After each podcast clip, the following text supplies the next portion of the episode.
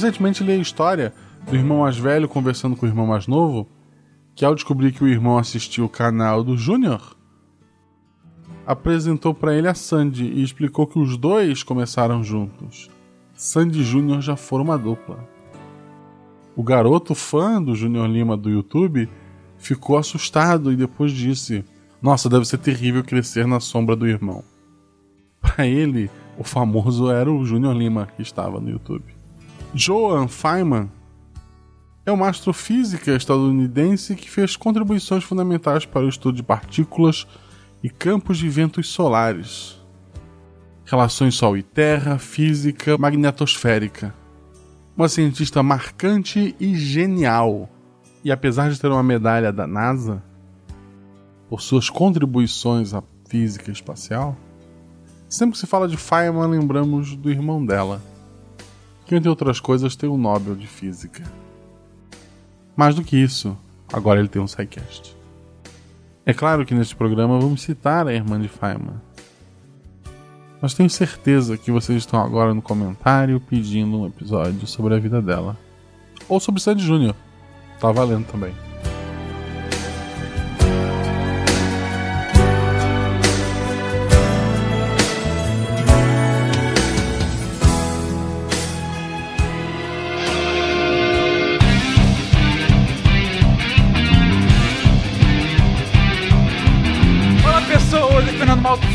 Diretamente de São Paulo. E a física? A física como sexo. Claro, a gente pode ter alguns resultados práticos, mas não é bem por isso que nós a fazemos. Aqui é Armando de São Bernardo do Campo e eu posso conviver com a dúvida e a incerteza. Posso não saber.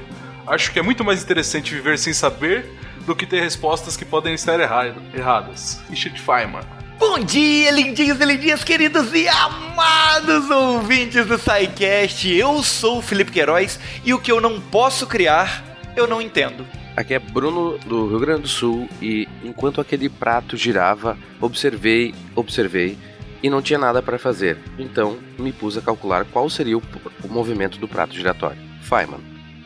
Porque física, né? Por que não? Né? Cara, né? mas é esse prato aí, ele é tem uma importância absurda na vida do Feynman. A gente vai citar, acho que. É, esse prato é lindo, esse prato é incrível. Então, Wala Wala, aqui é o Pena de São Paulo.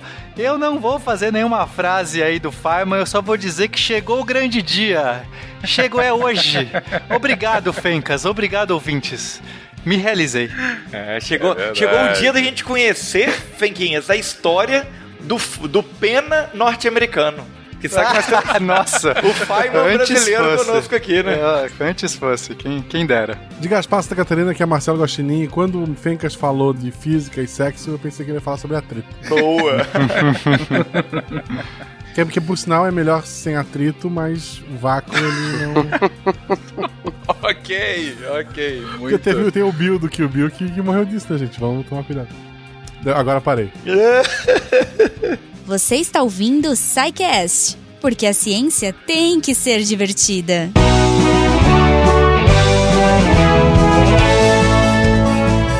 Bem-vindos a mais um de Recadilhos do SciCast. Eu sou o Fencas e eu não aguento mais gravar recado. Gente, foi recado quatro dias nessa semana.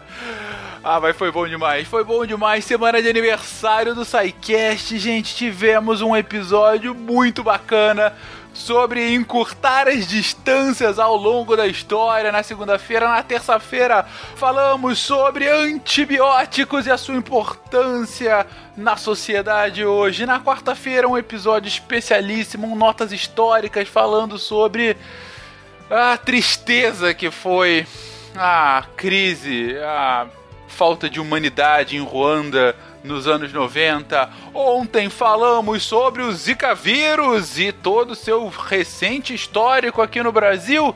E hoje, hoje pontuamos. O SciCast de sexta-feira é sempre aquela sua atração semanal. Ela tinha que pontuar com esse episódio que, eh, modéstia à parte, posso falar, ficou magnífico.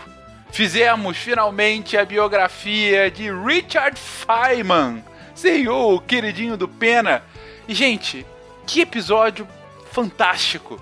Que episódio fantástico! A gente conta um pouco sobre a história dele, um pouco sobre as suas desventuras, que cara mais sapeca era o Feynman, mas principalmente sobre a ciência que ele fez e o quão o quão essencial ele foi para a ciência do século XX para que a gente tivesse uma melhor compreensão dessa coisa insana que é a mecânica quântica. Mas mais do que tudo, desde o início, prestem atenção na mensagem. Na mensagem do Feynman sobre a ciência e sobre a divulgação científica.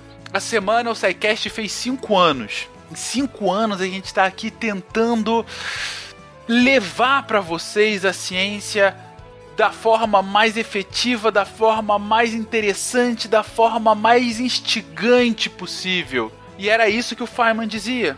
Que se a gente não consegue traduzir os conceitos mais complexos para a forma mais simples e inteligível, simplesmente a gente não entendeu o conceito e daí a gente não consegue passar esse conceito para frente. Ouça esse episódio, vejam veja não, ouça nas palavras do próprio Feynman, ouça a partir da sua biografia o que ele foi capaz de fazer, de descrever e passar pra gente. E gente, se você curtiu esse episódio, se você curtiu essa semana fantástica de cinco episódios do SciCast, se você curte esse projeto, se você curte o Portal Deviante, se você quer continuar que ele aconteça, apoie. Apoie a partir de um real. Tanto no Patreon, no PicPay, no Padrim, não importa, mas apoia esse projeto, gente, porque a ciência, ela infelizmente é muito menos sexy do que deveria e ela precisa de apoio, ela precisa de ajuda para que ela possa ser difundida, para que ela possa ser passada, para que as pessoas possam, assim como Feynman fez com milhares de pessoas, maravilhar tantas outras. E é isso que a gente tenta fazer aqui. E se você acredita nesse nosso trabalho, se você acredita que a gente está fazendo isso de uma forma efetiva, apoie esse projeto para que ele continue indo para frente. E se você quiser continuar conversando conosco, deixa aí seu comentário no post, manda um e-mail pra gente a partir de contato@saicast.com.br. Enfim, eu tô falando demais. E temos um longo cast pela frente. Espero que vocês curtam a jornada. Um beijo para vocês e agora sim, até semana que vem.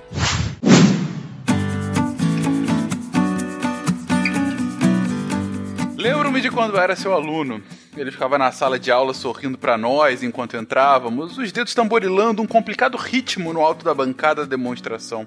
Quando os últimos se sentavam, ele pegava o giz e começava a gerá-lo rapidamente entre os dedos, como um jogador profissional brincando com uma ficha de pôquer, ainda sorrindo, feliz, como de alguma piada secreta. E então, ainda sorrindo, falava-nos sobre física, seus diagramas e equações, ajudando-nos a participar do seu raciocínio. Não era nenhuma piada secreta que conduzia o sorriso e aquele brilho em seus olhos. Era a física, o prazer da física o prazer era contagioso. Fomos os afortunados que nos contagiamos também. Agora, aqui está a sua oportunidade de ser exposto ao prazer da vida no estilo de Feynman. Albert Hibbs, Laboratório de Propulsão a Jato da Caltech.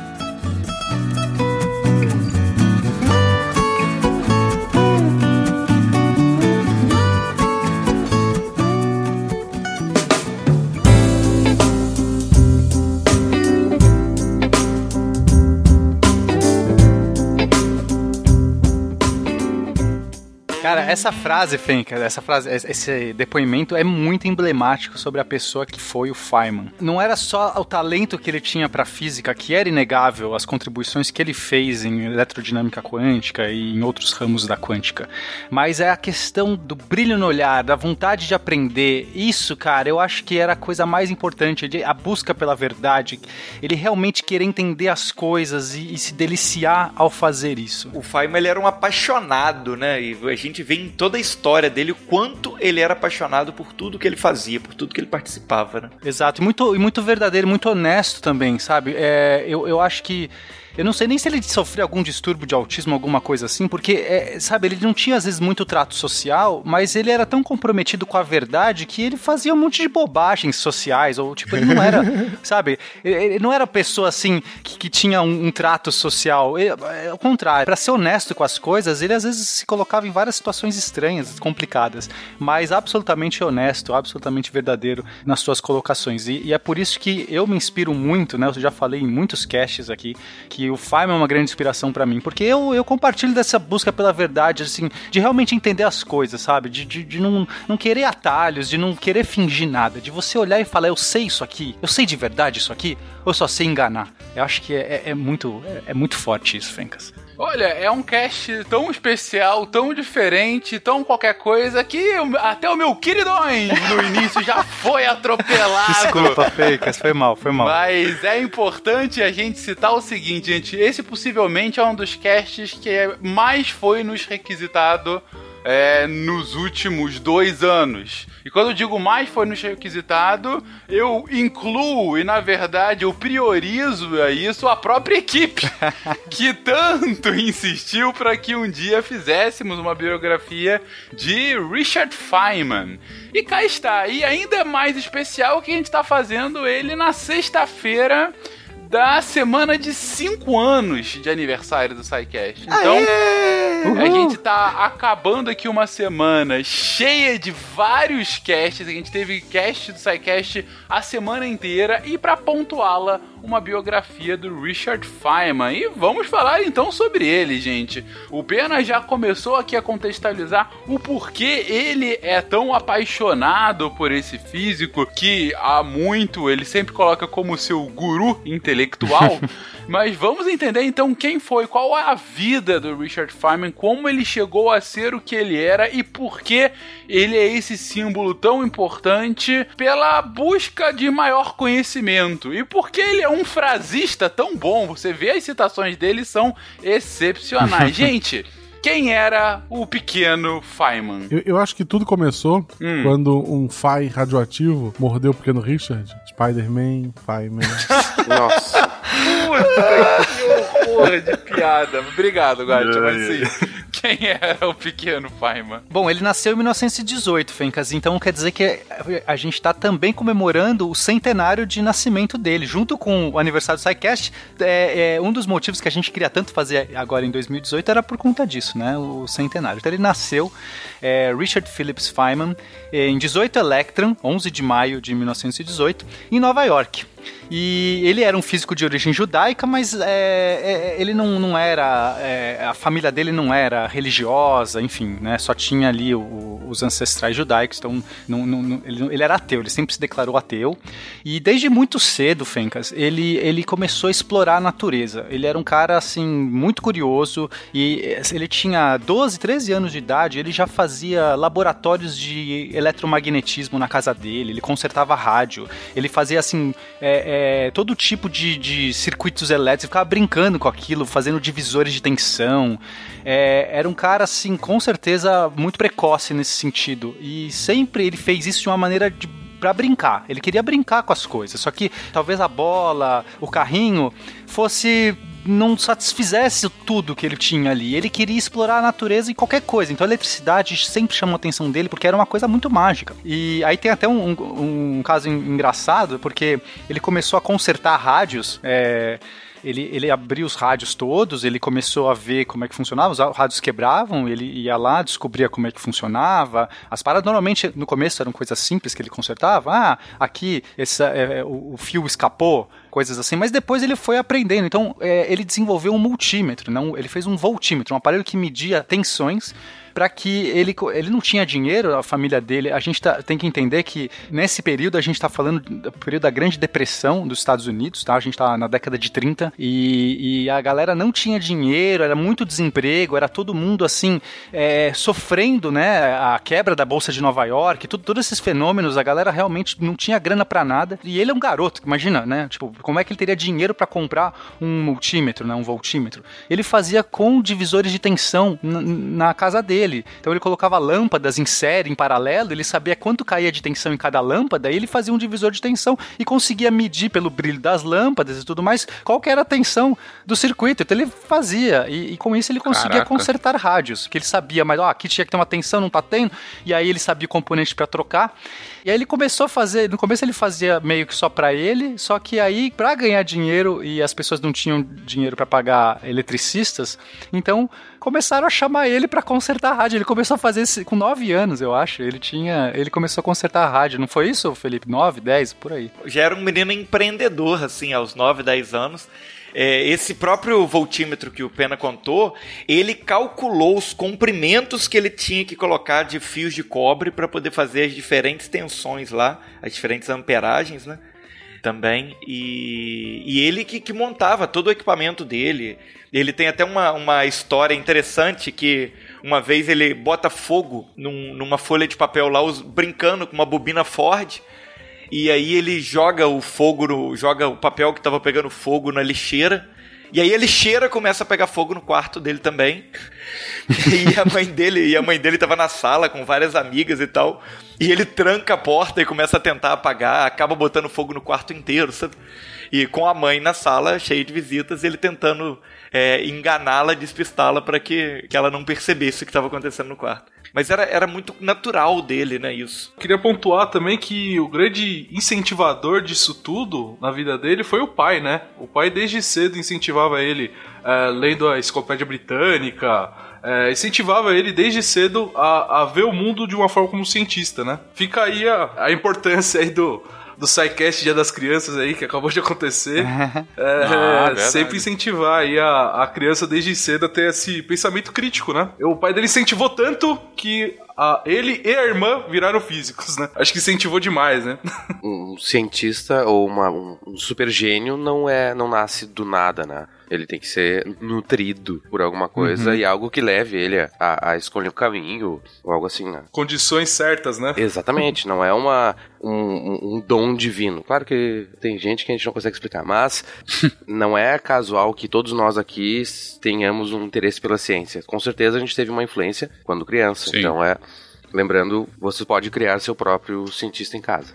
Perfeito. Inclusive o Armando comentou a questão da irmã dele, e a irmã dele é um caso bem emblemático, porque a irmã dele foi, foi muito é, desacreditada, principalmente pela avó deles. Ela dizia que era um absurdo que ela quisesse estudar ciências, que uma cabeça de mulher, uma cabeça de menina nunca conseguiria entrar ciência e tal. E o Feynman, que, que ele era bem mais velho, ele era nove anos mais velho que ela, o tempo todo incentivou e teve junto e mostrava as coisas e, e estimulava essa curiosidade dela. E ela mesmo conta que ela, ela hoje é uma astrônoma aposentada. Ela conta que o primeiro contato que ela teve com a astronomia, que deixou ela apaixonada e que fez ela perceber o que, que ela faria da vida dela, foi com um livro de astronomia que ela ganhou do Feynman quando ela estava entrando na adolescência. Olha só. O, o pai dele, uma das coisas mais importantes que deu foram alguns valores que o Feynman conservou a vida toda. Um desses valores é de não se importar com patentes, não se importar com títulos. Isso é algo que a gente vai ver o Feynman o tempo todo. Ele não, sabe, ele não dá valor pro título do cara. Ah, eu sou mestrando, eu sou doutor, eu sou general, presidente dos Estados Unidos. Eu sou o rei, né? Ele não tá nem Eu aí. sou o rei, nada. é. eu- eu- quando ele foi receber o prêmio Nobel, que ele tinha que ficar diante do rei, é tipo, essas coisas pra ele não significam nada. Ele aprendeu a valorizar as coisas pelas ideias delas, pelas, pelas, pela realmente aquilo que, que, que o significado por trás. Porque o pai dele trabalhava com uniforme, fazia roupas, né, uniformes para as pessoas e falava assim: eu sei exatamente a diferença de uma pessoa com e sem uniforme, nenhuma. Tipo. É- é- é- era essa a ideia. Mas não é bem isso, tá, gente? O ouvinte lembrar o ouvinte que a pessoa vestida e a pessoa pelada tem diferença. Não, é, é, não quis dizer nenhuma, ele quis dizer assim, é a mesma pessoa. Eu acho que eu falei errado. Sim. Tipo, a pessoa com e sem uniforme é a mesma pessoa. E, e- e- e isso a gente vai ver bastante. É, outras coisas legais, ele gostava muito de pregar peça, também. é, ele não deixava quieto pra ninguém. Então, uma das peças que ele pregava é que ele conseguiu fazer um radinho que conseguia. é, é, isso, né, nessa idade aí de pequeno, 9, 9, 10 anos, sei lá que idade que ele tinha, ele conseguiu fazer um radinho 12. 12. Ele captava uma transmissão de um programa que eles ouviam no rádio, lá um programa de, eu não sei se era um programa infantil, Era um programa de show. investigação policial, né? Não, era um programa de investigação policial que eles assistiam. Então, nesse programa de investigação, ficava todo mundo na sala, juntos, ouvindo. Só que ele conseguiu captar de uma cidade vizinha que era transmitido o programa uma hora antes, por fuso horário. Então ele captou, ele escutava sozinho no quarto dele, uma hora antes do show. E aí depois, na hora seguinte que ia começar, ele sentava e meio que ia deduzindo as falas e as coisas. E todo mundo, nossa, como que você sabia e não sei o quê. Então, assim, ele fazia, ele adorava pregar essas peças. Depois ele contou para as pessoas, aí todo mundo ia no quarto dele ouvir o programa uma hora antes, porque ninguém se bastava para ouvir o programa na hora certa, quando ele revelou o segredo. Então toda, toda hora ele vai fazer brincadeira, assim, para ele a, a vida é, é brincar, é fazer piada, tirar sarro, assim, mas de uma maneira assim positiva, assim, de, de, de entreter as pessoas.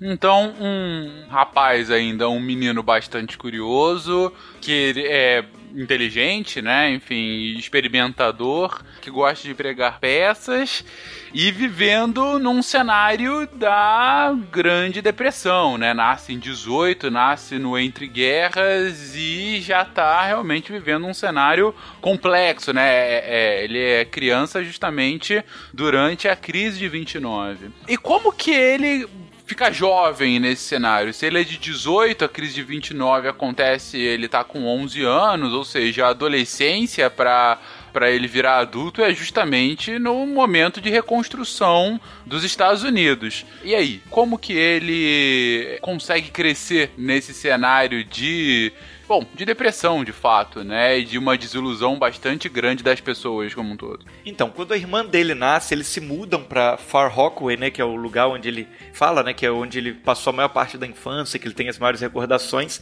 E na escola que ele, que ele vai estudar, ele acaba ganhando a fama de resolvedor de problemas. Ele, ele é muito autodidata, então ele, ele estuda sozinho vários materiais de trigonometria, de álgebra avançada, estuda geometria analítica, cálculo diferencial integral, tudo isso na adolescência. Quem nunca? Sozinho, estudando em livros, né? Ele conta que ele sozinho deduziu várias relações trigonométricas e depois ele percebeu, quando ele foi aprender isso na prática mesmo na escola, que tinha algumas soluções dele que eram até mais elegantes que as soluções oficiais, sabe? Eita. Ele fala assim, algumas é, eu- eu- eu- as minhas eram mais complicadas, mas outras as minhas eram mais simples do que estava no livro. Eu, eu acho assim, genialidade. E ele criou símbolos, Fencas. Como ele deduziu essas coisas antes de ter visto nos livros, né, essas relações, então ele criou símbolos para ele, de seno, cosseno, tangente.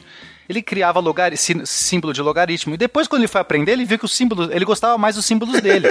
Os símbolos dele era. Tipo, ele achava. Ele criou toda uma, uma lógica de como escrever um logaritmo que é mais fácil de você olhar. Hoje a gente, né, logaritmo, não sei o que, na base e tal. Ele fez um jeito de escrever que faz- fazia mais. Era mais fácil, mais intuitivo das pessoas aplicarem. Porque você só tro- trocava de lado dois números e você transformava um logaritmo numa, numa exponenciação. Ou você tro- trocava por uma, uma radiciação. Ele conseguia fazer com os símbolos dele de uma maneira fácil. Só que aí ninguém entendia os símbolos dele.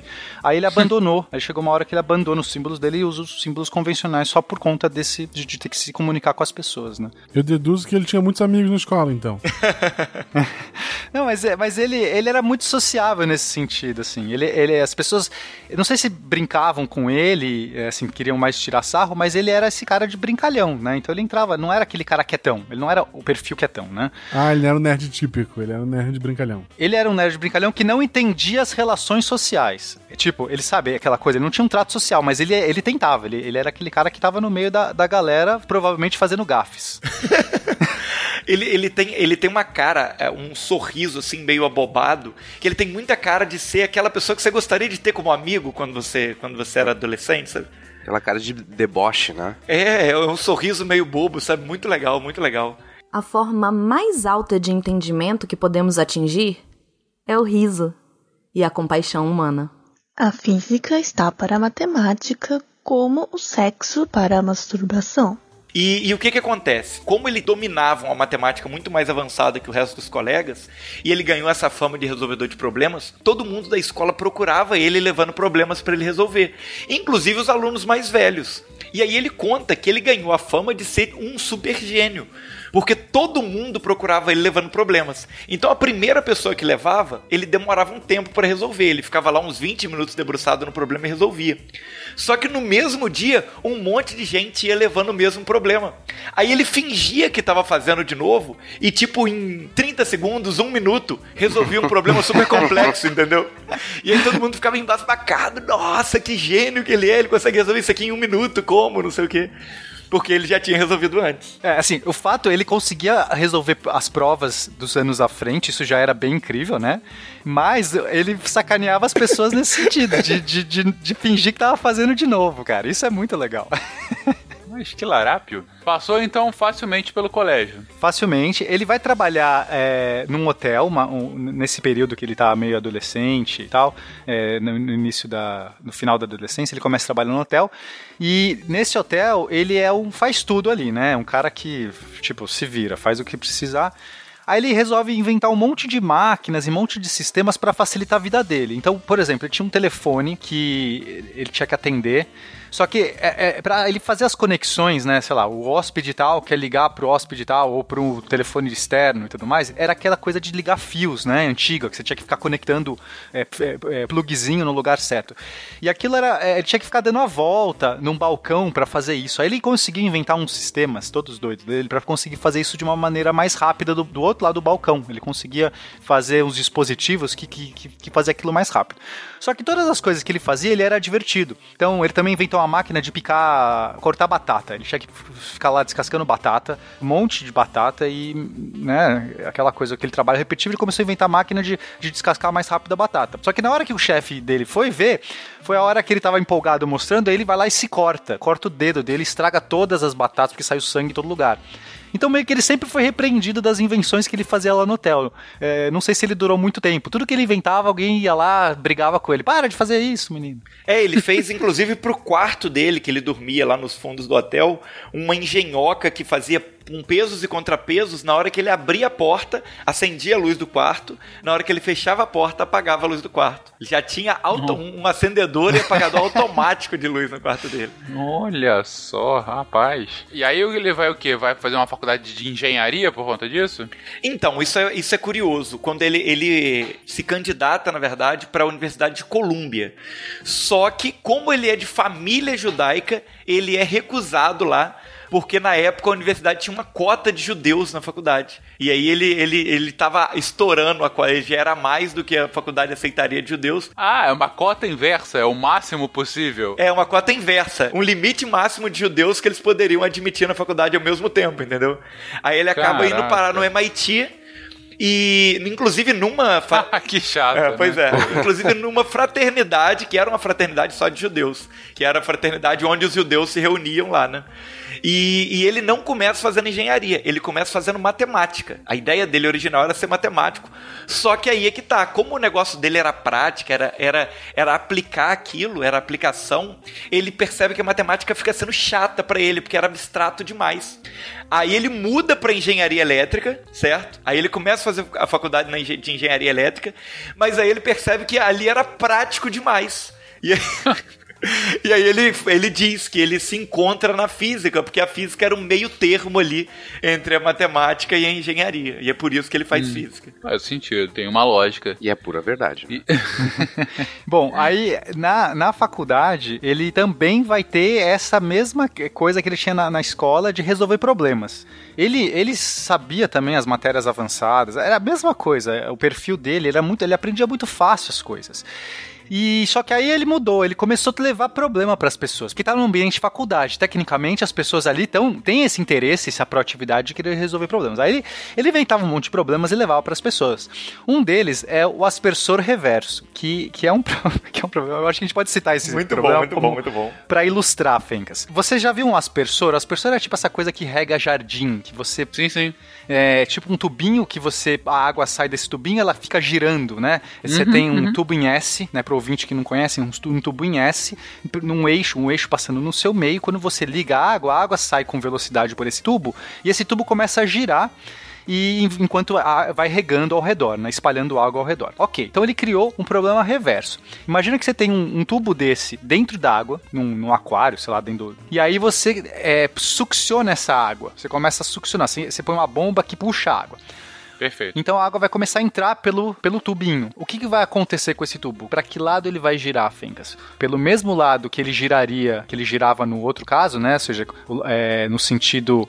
é, como é que a gente define esses sentidos aqui? Mais complicado. Mas sei lá, no mesmo. Horário, anti-horário? É, mas aí depende de como você está imaginando o, o negócio. Mas enfim, no mesmo sentido que ele giraria se tivesse água saindo pelo, pelo tubo, porque quando, quando a água está saindo, fica claro para onde que ele gira, né? Ele, ele gira. Aham. Né, a água está indo para trás, ele vai para frente, vamos supor assim. Será Uhum. que ele gira no mesmo sentido ou no sentido reverso? O que, que você acha, Fencas? Mas, puta, eu não faço a menor ideia. Reverso. Eu diria o reverso, porque se tá saindo água, é, foi pra um lado e tá entrando, vai pro outro, sei lá. Beleza. Eu, eu Ou digo pode- reverso porque tem 50% de chance de acertar. Boa, eu acho. Ok, é, aí ele, ele levava esse problema e no primeiro dia que ele levou esse problema, ele conseguia convencer as pessoas, todo mundo, ele conseguia convencer que é, girava no sentido reverso. Então ele falava assim, olha, levava para as pessoas, as pessoas chutavam qualquer coisa, aí pediam a opinião dele, ele falava assim, não, eu acho que isso no sentido reverso, porque veja só, você vai ter, se você está puxando a água, a pressão dentro do tubo vai ser menor do que fora, né? Justamente por isso que a água escorre, porque a pressão está sendo menor, você está succionando, criando uma pressão Sim, negativa, sim. a água entra ali. No fato de você ter uma pressão negativa no tubo, a parede de fora do tubo está recebendo a pressão de fora da água, que é maior. E a, e a parede de dentro do tubo, pelo menos no bocal, bem no bocal do tubo, está com uma pressão menor. Então, o braço desse, desse negócio vai girar pra, com, no momento contrário na direção da baixa pressão. Então, giraria no sentido é, contrário. Aí todo mundo ficava satisfeito. Ah, que bom, não, realmente, minha intuição, sei lá, tava certo, os que chutaram isso, né? Não, olha ali, tá vendo? Já sabia. Aí no dia seguinte, ele, ele, fala, ele convencia as pessoas do contrário. Ele fala assim: olha, a água, quando entra pelo bocal, ela vai ter um momento, ela vai ter uma velocidade, e ela vai bater na parede reversa. E nesse momento ela transfere momento, pela conservação do momento. Ele mostrava os cálculos dele e mostrava que. é, é, então empurrava a parede do tubo. Conforme a água entrando, ela empurrava, e portanto ele deveria girar no sentido. é, do mesmo sentido, né? com- no mesmo sentido do outro caso lá. Ou seja, no sentido contrário que ele tinha falado. E as pessoas, não, realmente, é isso, nossa, é. E isso que é a co- coisa mais legal, porque é, assim também ele mostra como ninguém sabe nada, né? As pessoas muitas vezes elas se bastam com esse tipo de conhecimento que não é testado a fundo. Aí ele começa a grande crítica dele também a, a- a todo mundo, né? A todo mundo, o sistema como um todo, né? Não, não as pessoas individualmente, mas como as pessoas acabam tendo só relação com conhecimento. Do tipo, é, vai lá, olha e fala, ah, parece bom e, e- e se basta. Mas se ela tentar, se essa mesma pessoa tentar explicar, ela já não consegue, porque porque ela já não sabe direito aquilo, né? Então uma frase é, famosa do Feynman, ele, ele fala que é, a pessoa só entende algo de verdade quando ela consegue explicar aquilo para o leigo. Né? Tem a outra que acho que alguém já citou, só entendo aquilo que eu posso construir, que é a mesma coisa. Quer dizer, você falar que entende alguma coisa de verdade, de verdade, não adianta você só conseguir falar no jargão técnico aquela coisa. Ah, é a equação diferencial, é a derivada parcial, do não sei o quê. O que, que é essa porra de equação diferencial? Fala pra mim, fala pra um leigo, fala de verdade, você sabe o que é? Ou você não consegue falar? E é isso que o Feynman é, usava. Bom, aí mas pra resumir essa história, ele resolveu pôr à prova. Ele resolveu construir lá no MIT, foi no, no Não, no não, isso já foi em. Princeton já. Foi no ciclotron de Ah, Princeton. então desculpa, eu, é, ele já está em Princeton. Então pu- pulamos aqui, desculpa, Fencas, foi mal. Ele já está no seu, no seu doutorado, né? Ele, Isso depois aí. que ele depois que ele terminou o MIT, ele vai para o seu doutorado. E aí ele vai lá no subsolo lá da, eles tinham um laboratório de hidráulica, não sei o que, ele constrói, coloca lá, faz a parada, vai todo mundo ver é, o momento, descobrir se o negócio gira para frente, para trás. Aí ele liga o negócio, Vira um evento da galera de física, sabe? Vai todo mundo pra lá, porque ele passou realmente os últimos dias provocando o pessoal com isso. Então os professores estavam. Todo mundo queria saber o que, que realmente acontecia, porque ele questionava os professores, ele questionava todo mundo sobre isso, né? É, ele não deixava ninguém em paz, né? Você acha que os professores sabiam? Não sabia também. e aí, E aí? tava todo mundo lá pra ver, ele liga a máquina, começa aquela pressão toda, né? Vai aumentando a pressão, não sei o que, e chega uma hora que explode o negócio. Ele destruiu lá o laboratório, o- todo o aquário que ele usou pra fazer. Ele encharca o laboratório todo e todas as pessoas que estavam em volta também, sabe? Ele explode molhando todo mundo que tava lá. Meu Deus. No final das contas, no livro, inclusive, que ele relata isso, né? Um dos livros que ele relata esse, esse evento aí, ele não conta, né? Ele não, não conta qual é a resposta, para que lado vira o negócio. E se você quiser, a gente pode contar aqui ou não, Fencas. Mas por que não contaria? Pô, você faz Não todo sei, suspense. o Paimon não e- contou, talvez tenha um motivo pra não contar. Não, ele não contou porque ele queria o caos. Já tá ficando muito claro que é um cara que quer colocar o caos na cabeça das pessoas. Mas nós não. O que que acontece?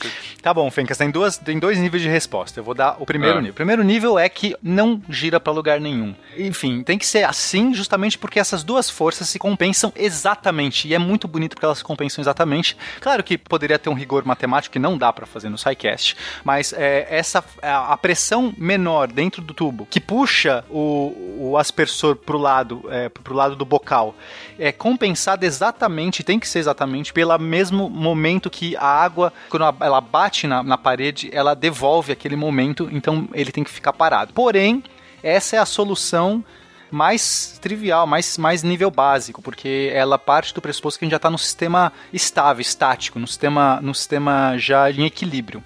Na prática, ele se move sim.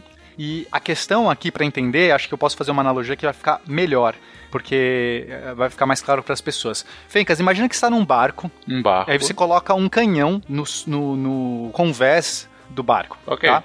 Quando o canhão atira, Uhum. o barco vai, o canhão vai levar um solavanco para trás e Sim. vai empurrar o barco para trás. Então o barco começa a ir para trás, certo? Per- perfeito. Perfeito. Só que a bala desse canhão vai atirar num alvo que também tá no barco, tá? O cara colocou Ok. lá um, um feno no- no- na parte de trás do barco. Esse cara não é muito inteligente. É um experimento mental. E aí a bala, quando bate nesse feno e é absorvida, ela Aham. devolve esse momento, esse Sim. impulso, pro, pra parte de trás do barco, que devolve pro barco. Então o barco que começou a ir pra trás para. No momento que ele recebe o impulso, ele para, fica paradinho. Perfeito. É, é mais ou menos a mesma ideia que a gente tem aqui no nosso, no nosso aspersor. Porque o efeito que você tem da baixa pressão começa a puxar o braço para frente, mas a água quando ela vai bater, ela leva um tempo para bater. Então, na verdade, ele começa a girar para um lado até que a bala de canhão bata e pare. Só que então, a- a- então quer dizer que ele vai andar um pouquinho e parar? Não, porque agora a gente tem que pensar numa metralhadora atirando, Fencas, porque não é um canhão que atira uma bala só. Esse fluxo de água é como se fossem milhares de partículas batendo nesse fundo do, do, do cano. Então, Entendi. se você colocar uma metralhadora, olha o que acontece, Fencas. A primeira bala saiu, você tá deixando, dando pro barco um impulso para trás. Certo. Mas quando a, a primeira bala bater no fundo, devolver o impulso, já saiu uma segunda bala. E essa segunda bala já empurrou ele de novo para trás. Então, se você fizer de tal jeito que a, a cadência que os tiros saem. Vamos supor que a cada dois tiros, é, o segundo tiro sai e o primeiro chega. Você pode sempre escolher uma metralhadora que mantém um ritmo ideal. Você vai sempre manter uma velocidade constante desse barco indo para trás. Indo pra trás. Porque o perfeito. primeiro devolve, mas já saiu um segundo. Já saiu. Você poderia fazer por uma cadência de 4 para 1, ele iria mais rápido para trás, mas não acelerando, ele iria manter uma velocidade constante para trás. Sim, porque as balas estariam batendo e desacelerando, fazendo uma força contrária que manteria a velocidade constante. Exatamente. Aí no, no momento que a sua metralhadora acaba as balas dela, as últimas balas vão batendo. Então vamos supor que as últimas duas batem, freia um pouquinho, bate e para o barco. Então, enquanto Para ele continua atirando, ele vai indo um pouquinho para trás. Quando ele para de atirar, ele para de novo. E é- essa é a resposta plena do, do, do sistema. Do, né? Então, na verdade, ele vai ter um movimento bem fraco, muito mais fraco do que no outro caso que ele está jogando água para fora, na direção contrária do movimento. Agora, isso é tão pequeno esse efeito, tá? Que se você parar com a mão assim, é muito fácil separar com a mão esse, esse aparato. E se dependendo da construção, das imperfeições que você fizer esse aparato, é o suficiente para esse efeito ser é, negligenciado, outra coisa acontecer. Mas essa é a solução do, do problema. Eu posso ter um carro, um carro, um barco movido a metralhadora? Pode, mas é mais inteligente se você não, não aparar as balas no fundo dele, só deixar as balas irem embora. Sim, sim. Só ficar atirando na costa, assim, É. né? Vai ser ótimo, é um barco que já mata a população direto. E com, não, não, tu, tu atira meio pra baixo e com uma redinha tu já cata os peixes que tu eventualmente Olha acertar. só que beleza. É, aqui é sustentável, é sustentável. É, mas o arrasto que a rede vai fazer pra pegar o peixe já para o movimento que atira, é, enfim. Mas tu só pega quando o peixe morre, então é só um segundo. Ah, entendi, pode ser. Estude firme aquilo que mais te interessa, da maneira mais indisciplinada, irreverente e original possível. Então, o ponto aqui de trazer essa história, deixa eu ver se eu entendi, é, primeiro, mostrar para as pessoas que ele era esse cavaleiro do caos, querendo confundir as pessoas nesse primeiro momento. Coringa, né? Ah, Coringa, exatamente. Mas, principalmente, é, provar esse ponto de que as pessoas, elas tendem a se enganar achando que de fato conhecem alguma coisa ou, ou serem enganadas por algum conhecimento que vem de alguma pessoa com uma posição, sei lá, que tenha é, é, é, autoridade na fala. Tipo um professor, né? Um, pro, Tipo um professor, um professor na exatamente. lousa vai lá e demonstra um negócio e fala "É isso aqui. E as pessoas ali não estão questionando o professor. Elas Uhum, não questionam. sim. Elas olham aquilo e falam. E se algo, algo dá errado pra elas, elas falam assim: ah, sou eu que não entendi. Tá tudo Uhum. bem. E elas continuam. Elas reproduzem aquele conhecimento. Se tiver um erro naquele professor, naquela dedução, ninguém vai saber, ninguém vai ver, e todo mundo vai poder, quando for contar para outras pessoas como é que explica aquele eletromagnetismo, vai pôr o erro ali, porque não sabe entender nada, ele só reproduz. É essa que é a parada do Feynman. E ele não, ele, ele olhava para as coisas e falava assim: eu não entendi. E eu vou ser honesto comigo mesmo de falar que eu não entendi. Vários momentos da vida dele, ele vai tentar falar com outros físicos e ele fala: eu não entendi nada que o cara falou.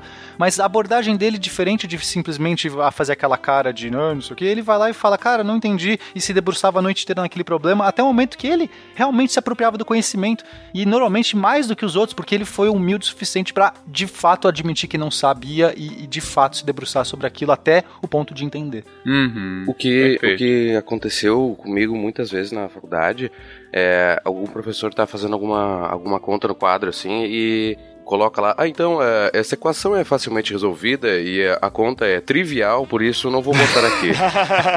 Daí, e então ela dá, é, obviamente o resultado é 42. Daí eu ficava olhando assim, puta que pariu, como é que eu. Como, como assim isso é trivial? E ele, o professor ainda sacaneava, todo mundo dizia, é, claro pra todos. E todo mundo, claro, faz. com- É, sim, sim, claro, professor, né? claro. Trivial. Claro, é né? trivial. Daí, por que que... Então a gente tem ainda essa insegurança de não ter entendido, né? E de questionar a, a autoridade, né? A, a autoridade do, do cargo do professor, doutor. Sim. E é evidente que isso ia cair na prova depois, né? Mas se a resposta é 42, bastava construir um planeta, não? É, exatamente. Basicamente isso. Basicamente isso. Que é trivial. Também. Inclusive, essa questão do trivial, ela mostra um lado muito peninha do, do Feynman, sabe? Porque nós vimos, nós aprendemos no nosso cast de matemática discreta que o Pena tem problemas pessoais com matemáticos, né?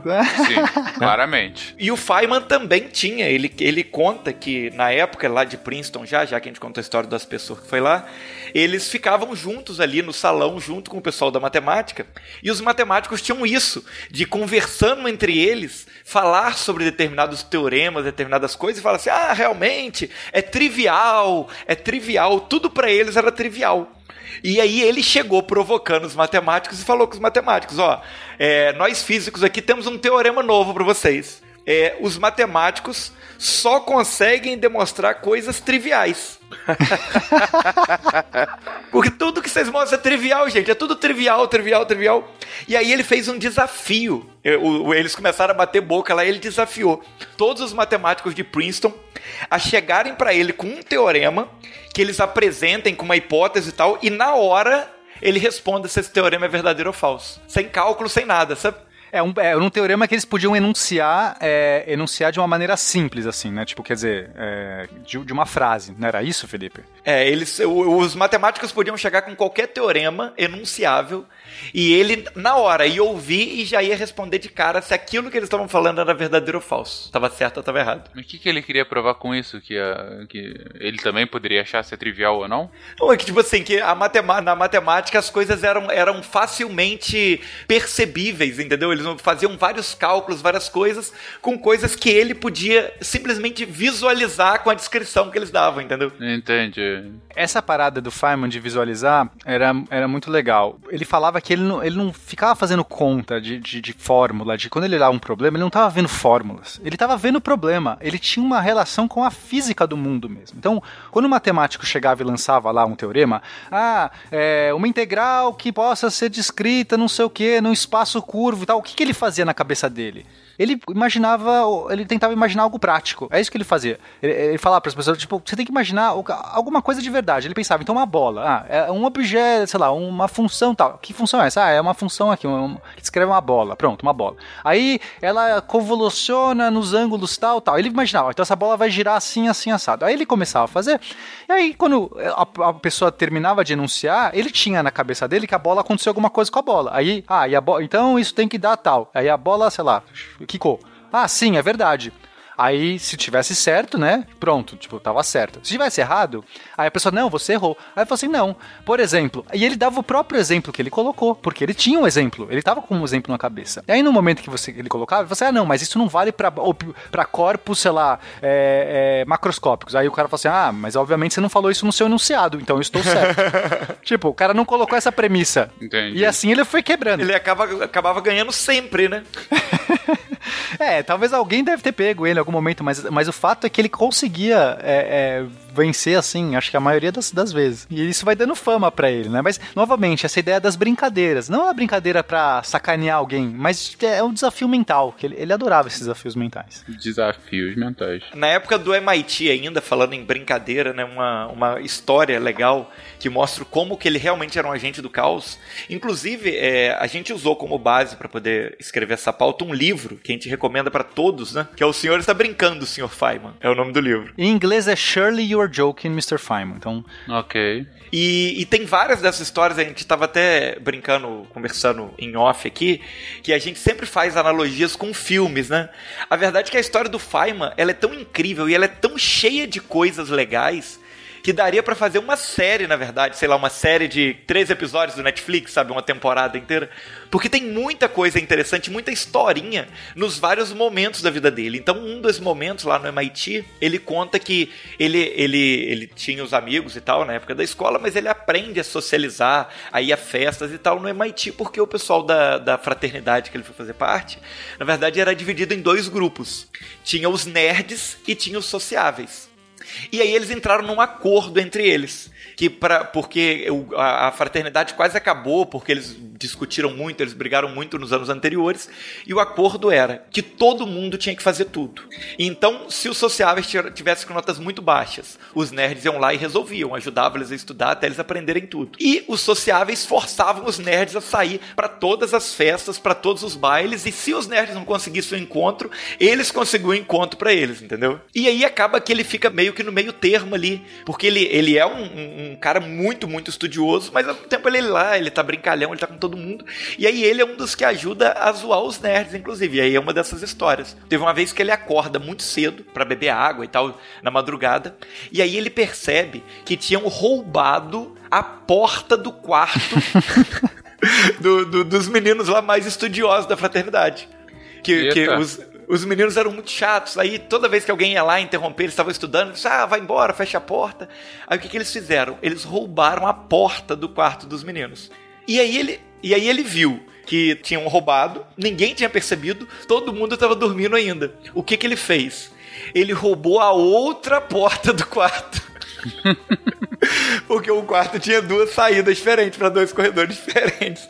Então ele roubou a outra porta sozinho, carregou escondido, escondeu no porão da fraternidade e tal. Voltou pro quarto dele e dormiu normalmente numa boa. E aí acontece que ele acordou, meu Deus, assustado, o que, que aconteceu aqui? E aquela coisa toda. E aquele desespero, e ficou uma investigação de semanas lá na fraternidade para descobrir a porta. E aí conseguiram descobrir os caras que tinham escondido a porta, mas mesmo assim a porta dele ninguém sabia onde é que tava. Eita. Porque ninguém ia supor que, era, que eram duas pessoas que tinham roubado. Aí ficaram pressionando os Sim. caras, devolve a outra porta. Não, a gente não, não, não, não sabe da outra porta. Ah, até parece. Pô, já devolve aí. E ficou essa enrolação um tempo, né? E, e até que o momento que eles resolveram fazer uma reunião com todo mundo pra falar quem tinha roubado a porta. Aí eles juntaram todo mundo da fraternidade e falaram assim: ó, galera, vamos fazer aqui um, uma, um voto de honra É um juramento. É um juramento, é. Fraternidade sempre tem essas paradas de, né? Sabe essas fraternidades dos Estados Unidos, né? Lambda, Pi, Alpha, os caras são tudo louco. Aí todo mundo vai ter que falar a verdade, tá bom? Quando for respondido. Beleza. Aí, fulano de tal, você roubou a porta? Não. Fulano não sei o que, você roubou a porta? Não.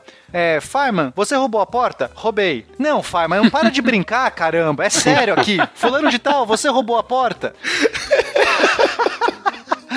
E- Muito engraçado isso, porque ninguém acredita. Ninguém- Ele virou o cavaleiro do caos mesmo. Exato. É, realmente as pessoas não acreditam nem quando ele tá falando a verdade. que beleza.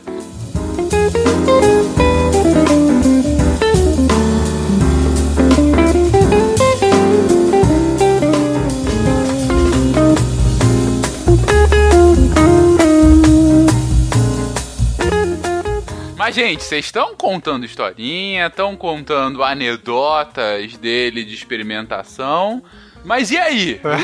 E, e- e produção científica, afinal? Ele não ficou pra história como um cara gozador. Sim. Diga aí. Assim que ele tá em Princeton, que ele começa a fazer o doutorado dele sobre a supervisão do John Wheeler, aí a gente tem talvez o primeiro trabalho dele, que vai, um trabalho incrível, que vai acompanhar a vida dele toda, né? Que vai meio que eh, iniciar uma direção para onde ele vai seguir. E esse trabalho, a partir de uma ideia que ele teve no MIT, que ele falou assim, olha, eu quero modelar elétrons, né? Ele pensou, é, porque os elétrons ainda não tinham um modelo quântico apropriado, né? A gente tá, tá- tá falando aí de uma época de grandes revoluções na mecânica quântica, de, de, de grande turbulência, de grandes efeitos, as pessoas estavam descobrindo muita coisa, e a gente entendia bem o eletromagnetismo de uma maneira clássica, com as equações de Maxwell. Mas quando a gente ia para a parte quântica, o eletromagnetismo não estava ainda bem definido, né? Então ele tentou modelar elétrons. Ele pensou assim: ah, eu quero fazer um modelo de elétrons que não interagem com eles mesmos, né? Ou seja, tipo elétrons que é até estranho você falar alguma coisa que interage com si próprio, né? É, então ele partiu do mais simples falou assim, cara, no meu modelo de elétrons, os elétrons não interagem comigo, com eles mesmos. Porque no eletromagnetismo clássico, a gente tinha um efeito que acontecia por conta de uma ação que o elétron fazia com ele mesmo, que era uma coisa meio bizarra, chamada força de rea- reação de radiação. Basicamente o efeito era o seguinte, Fenka, se você pega um elétron e acelera ele, você dá uma chacoalhada nele, ele vai irradiar, tá? Ele vai, vai lançar fótons, ele vai, vai jogar luz. Quando ele faz isso, quando ele lança a luz, ele tem que desacelerar, porque ele vai, ele vai perder energia, né? As coisas que irradiam perdem energia, ele tem que sofrer, ou seja, ele tem que sofrer uma força, alguma força vai fazer ele brecar. A explicação que o pessoal dava é que essa força que fazia ele brecar era ele mesmo, o campo elétrico dele mesmo interagindo com ele, que era uma coisa meio bizarra. Na formulação do Feynman, que era muito boa, ele já tinha resolvido várias questões, é- essa ele não conseguia resolver, porque o que, que vai fazer o elétron brecar? Porque na formulação dele, é, o elétron não interagia com ele mesmo. Então ele começou a pensar, e esse foi o trabalho que ele começou a desenvolver, ele começou a pensar em maneiras de, de resolver essa, essa parada, aí ele teve uma ideia, aí ele foi apresentar lá pro orientador dele, né? Ele falou assim, olha, tive uma ideia aqui, e se os elétrons, eles na verdade, a força que faz eles brecarem, é, é a força dos elétrons ao redor. Então, quando um elétron acelera e irradia, ele vai fazer um distúrbio, ele vai fazer uma perturbação nos elétrons que estão ao redor. Os elétrons ao redor, reagindo a essa perturbação, vão induzir uma outra radiação que vai frear o elétron original. Ou seja, não é auto-interação, é uma interação causada por outros elétrons ao redor. Aí o John Wheeler, que é um cara incrível, né? Que era um, que era um desses, desses grandes físicos, ele olhou pro problema e rapidamente, né? Sem fazer conta nem nada, ele já começou a ver os problemas. Olha, tem um problema aqui porque esse, essa interação ela cai com o quadrado da distância, porque afinal é o jeito que a onda se propaga, e isso não deveria acontecer com o quadrado da distância, porque esse efeito não tem que depender dessa variável. A gente tem outro problema que seria o inverso do- da massa do elétron, dos elétrons ao redor. O efeito dependeria da massa dos elétrons ao redor. Isso também não faz muito sentido. E a gente tem um problema grave, que é o atraso, né? Porque essa onda teria que ir perturbar os outros elétrons e esses outros elétrons perturbar o elétron original tem um atraso nesse efeito. Aí, nisso, eles param e falam assim: não, a não ser que a gente esteja considerando os campos avançados. Por quê, Fincas? Tem uma solução da mecânica quântica que você, você pode gerar campos elétricos, né, ou campos de qualquer tipo, que eles são retardados ou avançados. Eles podem, é, eles podem é, caminhar para frente ou para trás do tempo. E as pessoas sempre ignoram os campos que caminham para trás no tempo. Não faz nenhum sentido, porque é matemática. Na matemática surge essa possibilidade de você colocar um, te, um tempo, né? Porque ela é invariante por, por é, transformações temporais. Então você pode ir para frente ou para trás do tempo, meio que tanto faz a lei da física. Então eles sempre ignoravam a parte das ondas que andavam para trás no tempo, não fazia sentido físico. Mas nesse caso, se eles consideravam os campos que estavam avançados no tempo, que eles estavam voltando do, do futuro para o passado, ele poderia chegar no elétron no momento, no passado. Quer dizer, ele causou uma perturbação e induziu um, uma, uma onda num outro elétron. Um outro elétron vai fazer uma agitação e vai mandar uma, uma onda para o passado, que vai interagir com o elétron original da maneira correta. E olha só o trabalho que o cara fez com 20 e poucos anos, né? É isso que você tem que imaginar. Essa foi a abordagem que ele teve. E eles começaram a criar toda uma teoria desses campos atrasados e avançados, muito interessante. Aí tinha o problema do, do, do quadrado da distância, que eles resolveram pensando: olha, se a gente tem uma densidade de elétrons por aí, essa densidade é constante, você consegue uma densidade que sobe com o quadrado da distância, exatamente a taxa que compensa o quadrado da distância. É mais ou menos aquele problema da noite escura. Lembra, Fencas, que a gente falou? Que você tinha as estrelas de fundo, que você. Sim, sim, sim. Você sim, vai aumentando que... o número de estrelas, só que a luz que as estrelas emitem vai caindo com o quadrado Vai da distância. caindo, só que a densidade exatamente. das estrelas aumenta com o quadrado da distância. É o mesmo caso para elétrons. Os elétrons vão emitindo luz que cai em quadrado da distância, só que a densidade aumenta. Então, na verdade, eles resolveram. E aí foi uma coisa incrível. Aí, é, um trabalho, claro, né? Era incipiente ainda, eram contas que precisavam ser feitas. E aí o John, o, o John Wheeler falou assim: eu vou fazer. Você faz, você faz pro caso mais simples, você é só um estudante, né? Você ainda é um garoto. E eu vou fazer a abordagem partindo da equação de Dirac, que já era uma equação com correções relativísticas e muito mais complicada. E, ah, tudo bem. Aí ele fez e ele resolveu, falou assim, olha, Feynman, você tem que apresentar isso pra alguém, vamos fazer um seminário aqui pra você apresentar. E aí, quem que eles chamaram pro seminário? Pera aí que você tá muito acelerado. Calma aí. Vamos só voltar aqui a lógica dele pra, pra galera que ficou perdida na explicação. Vamos lá, gente, pra entender então e também pra ver se eu entendi bem. Certo. O ponto inicial do trabalho dele durante o doutorado era trabalhar com esse comportamento do elétron, que é, olha, o elétron, quando ele acelera, ele acaba emitindo fótons, e quando ele emite fótons, ou seja, luz, né? E ao fazê-lo, ele desacelera, porque ele está perdendo energia nessa emissão de fótons. E anteriormente, a explicação era uma explicação um pouco bizarra, que não fazia muito sentido fisicamente, que é ele desacelera porque ele está interagindo consigo mesmo. Exatamente. E aí ele falou: olha, isso aí não, não, não deve estar muito certo, deve ter alguma outra explicação. E uma outra explicação que também já existia anteriormente é que, olha, pode ser que o elétron esteja interagindo com os outros elétrons ao seu redor, e quando ele emite o fóton, na verdade, os outros elétrons sentem essa perturbação e acabam reagindo, desacelerando o elétron inicial que havia sido acelerado, e tudo se explica. Essa foi a ideia que ele teve. A ideia foi dele mesmo, então tá bom. Então, Só que o John Wheeler falou, isso tá errado. isso tá errado porque isso não explicaria, por exemplo, o tempo de reação. Porque quando você tá ah, é, mandando o fóton, o fóton tem que ir, voltar pro elétron desacelerar, e ele estava desacelerando instantaneamente. Não Isso. teria essa, essa diferença tão grande. E além disso, tem uma questão de que o fóton é uma onda, sendo uma onda, o quanto mais longe você tá dele, ele diminui com o quadrado da distância, né? Ou Isso. seja, quanto mais longe um elétron tá do outro elétron, mais fraco vai chegar aquela luz. Então, é, ele voltaria muito fraco que a conta não fecharia. Vamos colocar dessa forma. Isso, a conta dependeria dos outros elétrons e, e a gente nunca tinha visto essa dependência. Quer dizer, esse fenômeno não dependia da posição dos outros elétrons. Então essa conta precisaria que aparecesse um termo com a distância que não aparecia. Não aparecia na conta. E a solução que o Feynman propôs primeiramente no experimento mental é: e se na verdade toda essa interação se explicar com aquele fenômeno bizarro que ninguém lembra, que na verdade as ondas num sistema quântico elas podem andar ao contrário no tempo. Era uma solução matemática que sempre todo mundo ignorou porque era uma onda que andando pra trás no tempo. Falou, "Se não existe essa bobagem, esquece. Vamos só ficar com as ondas que andam pra frente. É Moonwalk o nome. moonwalk. A- O elétron, a onda, o fóton do elétron faz o moonwalk e assim tudo se explica. E aí o professor dele não achou que ele estava ficando totalmente maluco e falou: sim, você pode ter um ponto. E a partir daí eles começaram a trabalhar nesse problema e aí chega o Congresso, é isso? É isso. Obrigado, Fencas, você é incrível. Você é muito bom. e aí chega o Congresso. E eles resolvem fazer o seminário e chamaram pessoas como Albert Einstein, Wolfgang Pauli e John von Neumann, que são três dos maiores físicos da época. Mas não foi que eles meio que chamaram, era assim: o Einstein vai estar tá passando por aqui na data. Ah, vamos chamar o Einstein. Por ah, que não o chamar o é, Einstein porra, pra o Einstein você tá passando apresentar aqui. o seu trabalho? Aí o Pauli, nossa, o Pauli vai estar também num congresso aqui na cidade vizinha. Ah, vai, ele vai querer tomar uma cerveja com a gente. Chama ele também no congresso. Não, o- e o Paulo ainda tinha um problema extra, né? Que o Paulo ele era famoso na comunidade científica por ser um cara sarcástico, meio ácido, sabe? Ele era muito mal-humorado em palestras e como, como costumava fazer comentários meio agressivos, meio sarcásticos quando aquilo não estava do agrado dele, sabe? Exatamente. Cada época tem um Vingadores que merece. E o von Neumann era um dos maiores matemáticos que, que, que tra- tra- trabalhava em Princeton.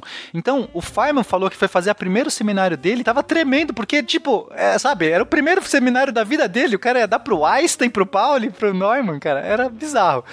Aí ele falou que no começo ele tava super tenso, assim, mas no momento que ele começou a falar, ele esqueceu o que estavam falando para aquelas pessoas, e aí é aquela ideia, né, do pai dele e tudo mais, de tipo, foda-se quem são essas pessoas. Isso tudo não importa. Eles são pessoas, não são patentes.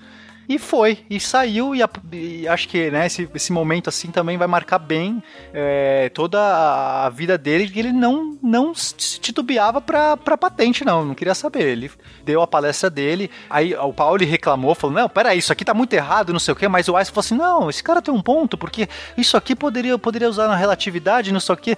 Imagina a conversa depois dessa palestra, Fencas, essas pessoas falando. O Feynman com 20 e poucos anos de idade, 22, sei lá quantos anos ele tinha de idade, e esse pessoal todos mais gabaritados, todo mundo discute. Cara, que cena incrível, né? É impressionante, realmente.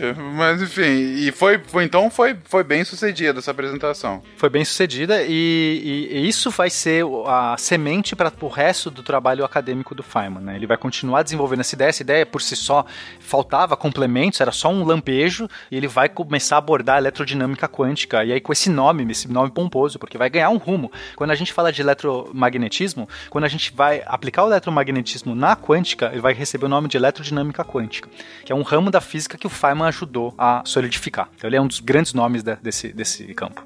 Inclusive é a base aí da tese de doutorado que ele apresenta depois, né? Que fala da minimação na mecânica quântica, né? É, em 1942 ele, vai, ele vai apresentar a tese dele, que é o princípio da minimação na mecânica quântica, que a gente pode falar, acho que um pouco melhor sobre esse princípio mais pra frente, quando a gente vai explicar a, a parte das, das integrais de Feynman, acho que a gente pode guardar mais pra frente, até porque já estamos numa parte densa aqui, acabamos de sair numa explicação densa. Mas acho que vale citar uma frase aqui do James Gleick que, ele escreveu quando observou o menino Feynman, né, com essa tese de doutorado dele e, e a trajetória dele. Você quer falar, Felipe? Este era Richard Feynman aproximando-se da crista dos seus poderes. Aos 23, talvez não houvesse nenhum físico na Terra capaz de igualar o seu comando exuberante sobre os materiais nativos da ciência teórica. Não era apenas uma facilidade em matemática. Feynman parecia possuir uma facilidade assustadora com a substância por trás das equações, como Einstein na mesma idade ou como o físico soviético Lev Landau, mas poucas outras. Que elogio, hein? É, ele compara com o próprio Einstein, assim, pelo domínio que ele tinha da ciência teórica. Olha que bonito. Mas, eu, mas eu acho que ele parece bastante com o Landau também, né? O Landau é. Ele se envolvia em todas as áreas da física do mesmo jeito. Acho que é Uhum. uma boa. Uma relação aí interessante. Eu não sei qual é o problema com as pessoas. Elas não aprendem por entendimento. Elas aprendem de alguma outra forma, por decoreba ou sei lá. O conhecimento delas é tão frágil. Eu acho interessante nessa frase também, essa frase aqui, que é, um, parecia possuir uma facilidade assustadora com a substância por trás das equações. Ou seja, é um pouco do que o Peninha comentou agora, né? Que ele conseguia fazer a imagem daquilo que ele estava pensando. Parecia então que ele conhecia o próprio elétron, né? Exato. Que ele conseguia ver o elétron na frente dele. Ele tinha uma intuição da física por trás, é, que muitas pessoas precisam do ferramental matemático para visualizar. Ele, ao contrário, ele visualizava as coisas com uma intuição física e podia olhar nas fórmulas, eu, che eu, eu sabia onde ele tinha que chegar nas fórmulas. Ele podia bater o olho na fórmula e saber se tinha um erro ou não, porque ele falava, isso aqui não responde à realidade. Eu sei o que é um elétron. Entendeu? Era mais ou menos isso. Ele olhava o mundo como o Neo olhava o Matrix. É, boa, excelente analogia. Muito bom, muito bom. Excelente, excelente.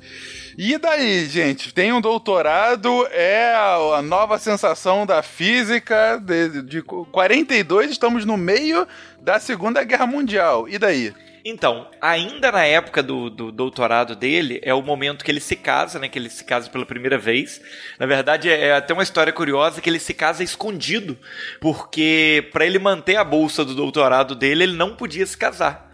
Então ele viaja para uma outra cidade para se casar escondido com a namorada dele, que era namorada desde a época da escola, a Arline, e ela tinha tuberculose, então é, era incurável. Ela tinha poucos anos de vida pela frente. Ele, ele até conta no livro que quando ele se casou, ele não pôde nem beijá-la, né? Ele teve, que dar um beijo na bochecha dela só, porque é, é, era uma doença que não tinha cura e eles não tinham muito domínio sobre o que fazer, né?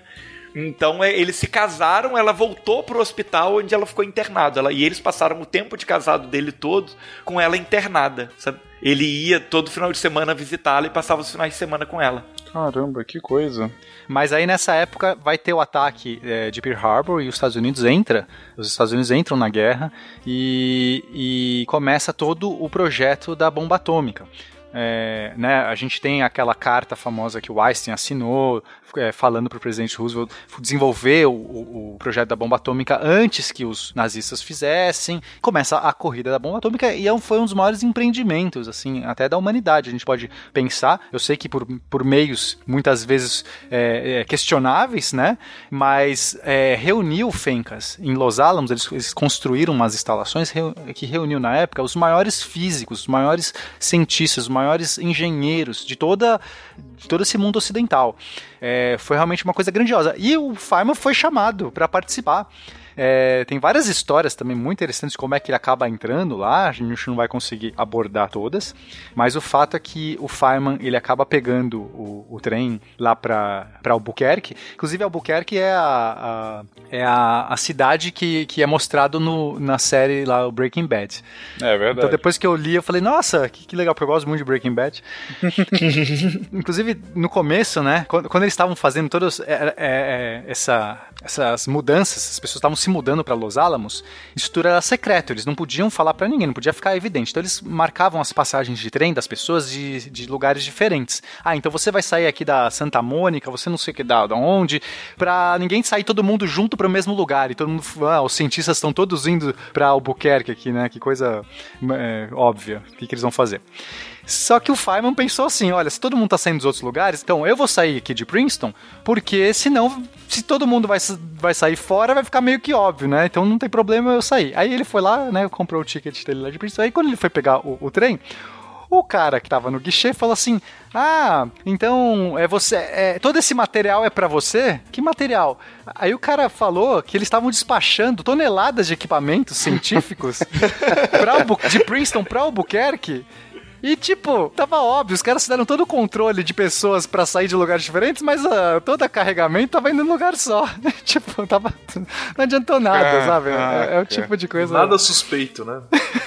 bizarro. Uhum. Enfim, aí ele se muda pra lá, pra, pra Los Alamos, né? Pra essas instalações, e de vez em quando ele vai visitando a, a, a Arlene, assim, sempre que dá ele vai visitando a Arlene. Ela mesma é transferida também para um, um hospital que era próximo, né, de lá. Então ele sempre podia pegar, ele pegava o carro emprestado com um amigo, que era a pessoa que tinha carro lá, para poder dirigir para a cidade vizinha para poder visitar a esposa no final de semana. Exatamente. E ele ficou trabalhando sob a supervisão do Hans Betz, que também é um dos, desses físicos. Bom, ele era um garoto, né, o Feynman, assim, é um garoto, talvez uma das, acho que talvez o, o físico mais jovem da, dessa equipe. E aí tem várias histórias de, dessa, dessa passagem de Los Alamos. É, essa questão do Hans Betz, inclusive, ela é, ela é interessante porque ela mostra aquilo que o Pena falou, do quanto que ele não se importava com patentes. O Hans Bethe ele era um cara que, que ele era um dos grandes da época, ele, ele era um físico alemão, que era um do, dos, dos grandes nomes ali da ciência na época. E quando ele chega lá, muito, muito poucas pessoas né, estavam lá, né, ele é um dos primeiros a chegar, e ele começa a discutir com Hans Bethe algumas, algumas ideias, e ele nessa, nessa característica dele de não se importar com quem era, ele vai, ah não, você tá errado, você tá maluco, isso não é assim, é assado. e, e, e batendo boca mesmo, e o Hans Bethe explicando o ponto de vista dele. Só que acaba que essa postura de questionar, independente de quem seja, faz com que o Hans Bethe ache que ele é uma pessoa boa para liderar. E ele acaba de ser, de, deixa de ser um dos físicos da equipe ali, de físicos teóricos, para se tornar um dos líderes de equipe. Aí ele vai sendo direcionado para liderar equipes lá dentro, entendeu? Caramba. Bom, então ele tá lá com a galera que tá para construir a bomba. E a gente sabe que foi um empreendimento bem sucedido, mas, putz, imagino o que, que foi aquele encontro de mentes brilhantes naquele momento da história, né? O que, que a gente pode comentar disso? Outro ponto que acho que é, é bem, bem inusitado foi quando ele conheceu o, o Bohr. Ah, Bohr. sim, sim, com certeza. O, então o Bohr acho que era assim, a maior referência na física quântica e um dos maiores físicos de todos os tempos. E o Bohr chega depois, né, é, lá nas instalações, chega tardiamente, junto com o filho. E eles fazem uma recepção, todo mundo ali, paparicando o Bor, aquela coisa do Bor e tal. Aí um dia vem o filho do, do Bor e chama o Feynman, né? Liga pro Feynman e fala assim: é, Ah, você é, pode encontrar com a gente amanhã às nove da manhã, tomar café da manhã com o meu pai? Ele, é, eu acho que tem algum erro. Eu sou só o Feynman, né? Tipo, eu sou só um garoto. Tipo, por que, que o Bor quer falar comigo, né? Tipo, você acha que você ligou errado? Não, é você mesmo. Tipo, super seco, naquele alemão, né? Falando assim, é, pode vir aqui tomar café amanhã. é. Aí ele, tá bom, né? Aí ele foi. E aí chegou lá, é, sentou lá com o Bor, aí o Bor começou a falar, o que, que você acha dessa ideia aqui, lá, lá, lá, lá? Aí o Feynman olha e fala assim, não, peraí, isso aqui tá errado. Não, peraí, isso aqui não sei o que. Ah, isso aqui. E começa, e começou o debate, começou pá, pá, pá, não sei o que.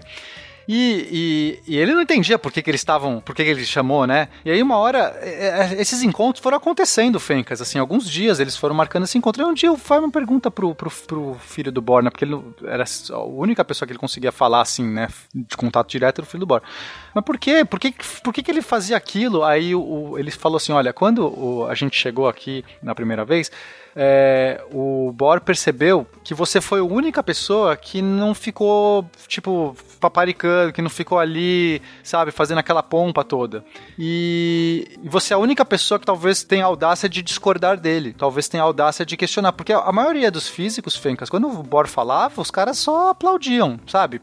E ele precisava justamente alguém para debater, alguém para tipo questionar. Então, novamente, a mesma característica do Feynman fazendo com que ele seja essa pessoa tão diferente. Por mais que ele desrespeitava essas patentes, isso, isso foi, foi valorizado muito, né? Porque no final das, das as pessoas tinham tempo limitado ali, elas tinham que trocar ideia com quem realmente pudesse atacar as ideias deles.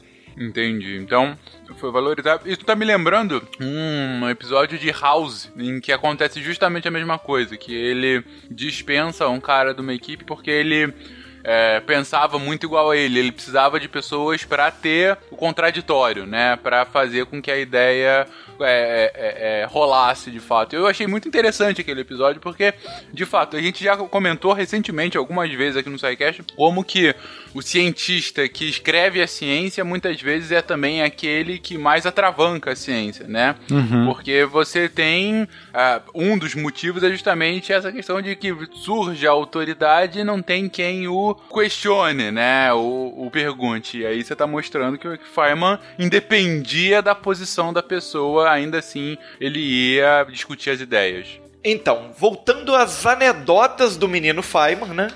Quando o menino Feynman chega em Los Alamos, é anunciado para todo mundo que eles ficariam duas pessoas por quarto, né? Cada quarto teria uma beliche dupla, né? E eles ficariam em dois por quarto. Só que o Feynman estava decidido a dormir sozinho, ele não queria duas pessoas no quarto.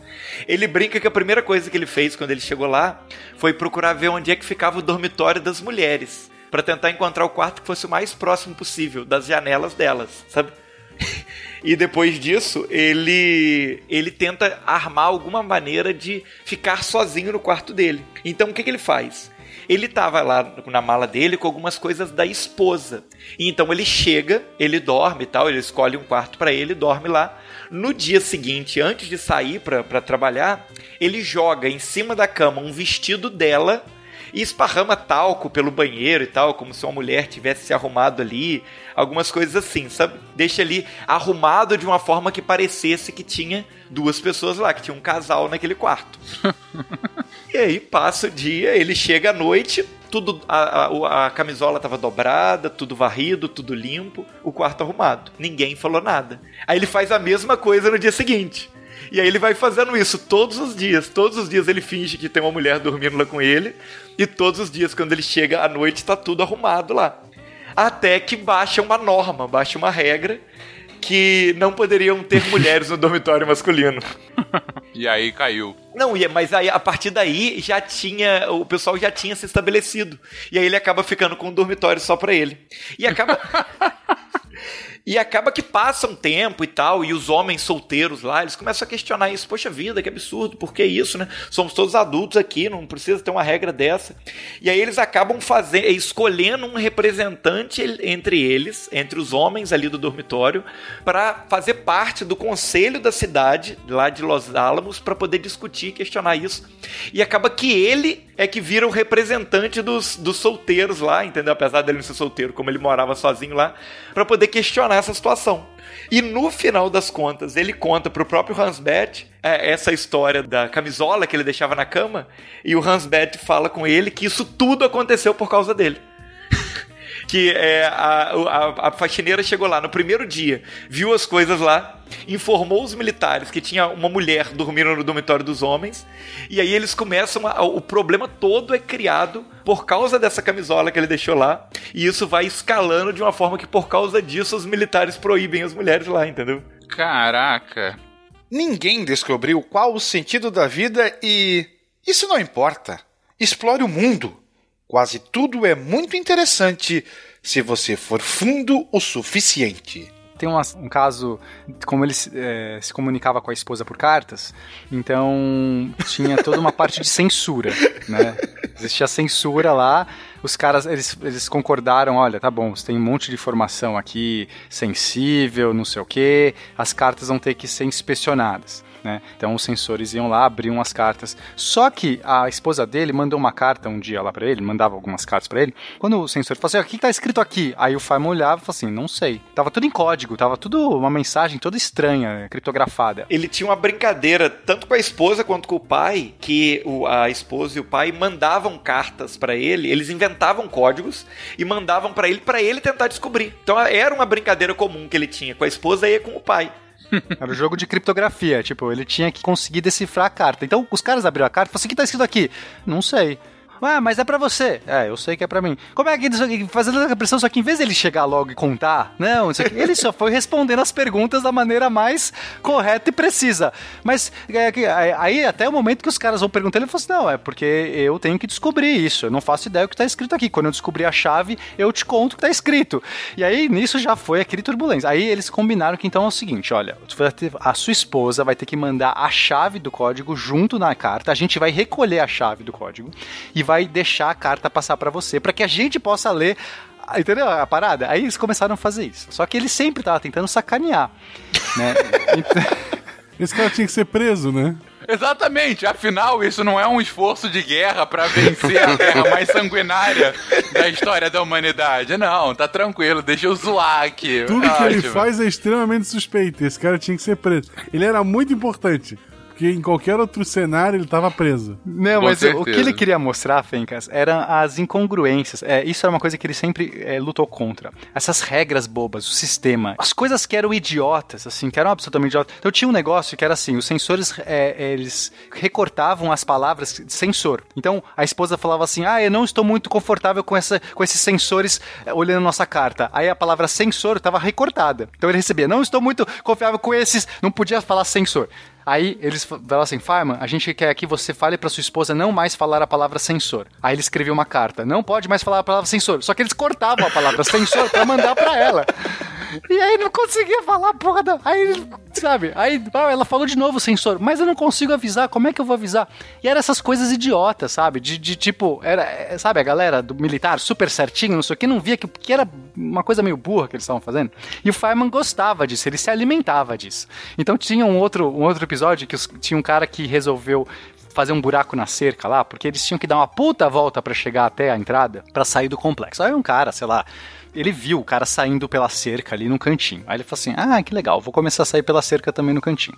Só que em vez dele fazer isso na surdina, ele começou a fazer isso de boa, assim, do tipo, ele ia lá, saía pela cerca, voltava pela cerca, saía de novo, até o momento que as pessoas não podiam não notar isso. Ele começou a fazer igual o desenho animado. Ele saía pela cerca, aí ele entrava pelo portão, aí ele saía pela cerca, entrava pelo portão, saía pela cerca, entrava pelo portão, pro soldado do portão não entender o que estava acontecendo. Meu Deus do céu. Ai, caramba. É, mas ele fez isso porque as pessoas não, podiam, não queriam admitir os erros, não era isso, Felipe? Tinha uma parada Exatamente, assim. exatamente. Ah, ele falou que, na, que o, o, guarda tentou prender ele por causa disso. Ele falou, não, gente, eu tô fazendo isso para mostrar para vocês que tem um buraco. Só que do jeito que ele falou, o buraco continuou. Aí ele, aí ele resolve provocar mais. Aí ele fala do buraco na carta. Ele manda uma carta pra Ah, Arlene. é verdade. E ele aposta que vai passar, que, que vai, a informação vai passar, não é? Ele isso? faz uma aposta com os amigos dele que ele vai falar do buraco numa carta e o buraco vai passar pela censura.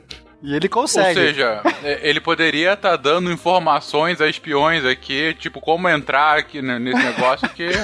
Entende? Meu Deus. Mas ele fez ciência também, não é um meio de tudo? Não, ele fez ciência, mas é, uma outra coisa, já que vocês estão achando que ele é muito larápio, então agora eu vou contar a, a parte mais, mais larápia dele. Mais larápia mesmo, cara, que é outra característica do Pena, né? Vamos lá, nosso Feynman, Feynman brasileiro. Só por curiosidade, o Feynman também tinha pinguins? Eu ia perguntar se a grande sacada dele foi com o extintor de incêndio. Por quê? Ninguém via Trapalhões, isso mesmo? Prossiga. Ah, sim. Então ele estava lá em Los Alamos, ele percebia que as pessoas é, tinham documentos sigilosíssimos, coisas muito importantes e guardavam nessas gavetas assim simples, sabe? Gavetas de escaninho, coisa de, de armário. E ele começou a falar, gente, isso aqui, né? Aquela coisa dele olhar o negócio e falar, ó, tá errado. É igual a história do buraco, ele, ele tava vendo o erro ali, ele queria resolver aquilo de alguma forma. E ninguém, e ninguém tava dando bola. Aí ele começou a mostrar jeitos de. Né, porque a gaveta tinha tranca, né? Tecnicamente já tinha uma chave da gaveta que a pessoa trancava. Só que o fundo da gaveta era solto, era uma gaveta normal, ninguém sabe, uma gaveta foda-se. E tava lá os planos da bomba. E ele começou a roubar os planos da bomba. Então ele, ele ia lá, levantava o fundo da gaveta, tirava os documentos e mostrava: olha aqui, ó, olha aqui a bomba, muito bom, não sei o que. As pessoas, como você tá fazendo isso? Tava, ah, o fundo é, o fundo é aberto aqui. Aí os caras resolvem colocar um- uma, uma gaveta mais segura. Só que ainda assim não era o seguro o suficiente, porque os caras fizeram tudo, um- meu, tudo uma, uma parada de colocar umas hastes pra travar, um, né? E no final você conseguia, tinha um vãozinho lá na parte de trás, que se você enfiasse o dedinho assim, você conseguia puxar o último papel, só que com o último papel você puxava o de cima, de- puxava o de cima. E o Feynman se divertia. Obviamente ele se divertia fazendo isso. Mas, mas ao mesmo tempo, era uma, ele queria fazer isso pra mostrar que o negócio não era seguro, né? Que era só uma, fa- uma falsa ideia de segurança. Ele conta que ele fazia tipo assim, ele chegava pra pessoa e falava assim: "Ah, tá aqui, ó, muito obrigado pelo seu relatório, né? Que eu usei aqui pra fazer tal coisa". Aí a pessoa falou: "Ué, mas onde você pegou esse relatório?". "Não, eu peguei no seu arquivo". Mas, mas eu tranquei o arquivo. Ah, eu sei, é porque as fechaduras não são boas. E ele fazia isso o tempo todo. Ele pegava tudo de todo mundo e depois devolvia.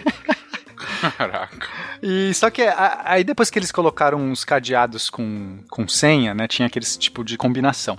O Feynman, ele gostava muito de descobrir de desafios. Então, aquilo era um desafio pra ele. Ele dava aquelas coisas, era um desafio. Ele falou assim: "Ah, eu quero ver como que abre esse negócio". E começou a aprender. Ele ele ele começava, ele começou a aprender tanto a abrir fechadura normal, né, porque ele, ele conhecia a técnica, né, a ideia por trás, mas era uma parada que leva muito tempo pra você aprender, mas depois desse de combinação, ele queria saber se tinha tinha uma, algum jeito de fazer isso, né? Basicamente ele olhava e falava assim: será que tem como abrir? E é assim, é uma história muito longa, essa acho que não vai caber nesse cast, mas o fato é que ele começou a virar um cara muito bom de abrir cadeados, Fencas. Ele virou o arrombador de cofres de Los Alamos. É nesse nível. Mas assim, ele conseguia fazer umas paradas absurdas. Só que ele conta tudo isso no livro. Não é que ele fala assim de um jeito para parecer que é muito difícil. Ele começa a mostrar as aflições dele. Fala assim: ah, isso aqui precisa de um profissional arrombador para fazer isso, mas eu vou fazer de um outro jeito aqui, porque eu não sou um profissional arrombador. Eu vou inventar um outro jeito usando física. E ele inventava um outro jeito para abrir. E aí ele conseguia abrir não sei o quê. E ele foi fazendo isso com vários cofres e tudo mais. Até que depois que o projeto acabou, né? E eles estavam se desfazendo de coisas, tinham vários armários que ninguém conseguia mais abrir. Porque perdeu a chave, o cara foi embora, não lembrava a combinação. E aí o chamava, avisavam ele, né, pra abrir. Então ele ia lá, conseguia abrir, tentava fazer um esquema lá para abrir. Só que tinha um, um, um, cadeado, um cofre enorme lá que um capitão mandou trazer porque achava que aquelas gavetas não eram boas para ele, então o cara mandou trazer um, cofre de não sei da onde, que era um daqueles mais complicados. E eu acho que ele tinha razão, né?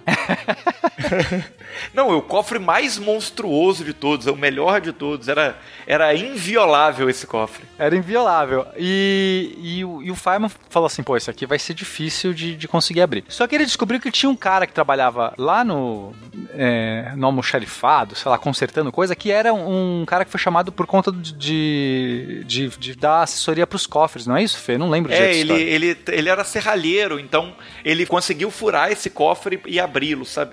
Não, não, mas uhum. nesse cofre ele conseguiu abrir antes, na verdade. É, foi isso que chamou a atenção do Farm, porque esse cara ele sabia abrir cofres furando. Aí eu falo assim: nossa, esse cara é um profissional, o cara consegue abrir cofres fazendo furos. Tipo, esse cara é um profissional. E ele começou a querer encontrar com esse cara para descobrir como é que ele tinha aberto o cofre do capitão. Porque chamaram o Fireman para abrir o cofre do capitão, ele chegou lá e tá aberto. Ele falou assim: não, tá aberto. Ela falou assim: ah, então o fulaninho deve ter conseguido. Quem é esse fulano? Como assim? Quem é esse cara? Eu quero saber quem é esse cara. E ele ficou tentando, Fincas, descobrir afinal quem era esse grande profissional de cofre, porque ele era só um amador. Aí ele sabia quem era o cara, ele e, e lembra que ele não tinha nenhum respeito por patentes, mas esse cara foi o único cara da vida dele que ele respeitou, porque ele falou assim, cara, ele tem uma informação que se ele descobrir que eu quero essa informação, ele não vai me contar, porque ele é um profissional. E ele começou a fingir jeitos para se aproximar do cara. Então ele passava às vezes na frente da porta do cara assim, aí durante o dia. Aí um dia ele deu um oi, oi, sabe? Tá passando assim, opa, tudo bem? E não sei o que. Aí um dia o cara tava lá fazendo alguma coisa, ele quis ajudar ele a resolver o problema da máquina de, de escrever, que, que o cara não tava conseguindo resolver. E o Feynman sabia tudo de, de, de tudo e resolveu pro cara. Tudo para ganhar a confiança do cara. Pra um dia o Feynman falar assim: agora, né, vou, vou pegar um assunto aqui sem querer, a gente vai falar de cofre e vou perguntar pro cara. E rolou, ficou uns, alguns meses fazendo esse esse mise-en-scène, até que ele foi lá, ganhou a confiança do cara, eles conversaram, e nisso que eles estão conversando, o cara ele começa a falar do cofre do, do, do fulano de tal, não sei o que. Ele fala assim: Ah, mas por que você é de cofre? Ele fala assim: Não, porque eu sou. Ah, eu sou fireman, eu queria aprender a abrir cofres e tal. Aí o cara fala assim: ah, O quê? Eu sempre quis conhecer, você é o grande fireman arrombador de cofres. E ele só tinha aberto o cofre, Fencas, porque ele, ele testou a senha padrão que vem nos cofres. Puta! O fulaninho, o capitão lá das contas, trouxe o cofre e nem para mudar a combinação, Fencas.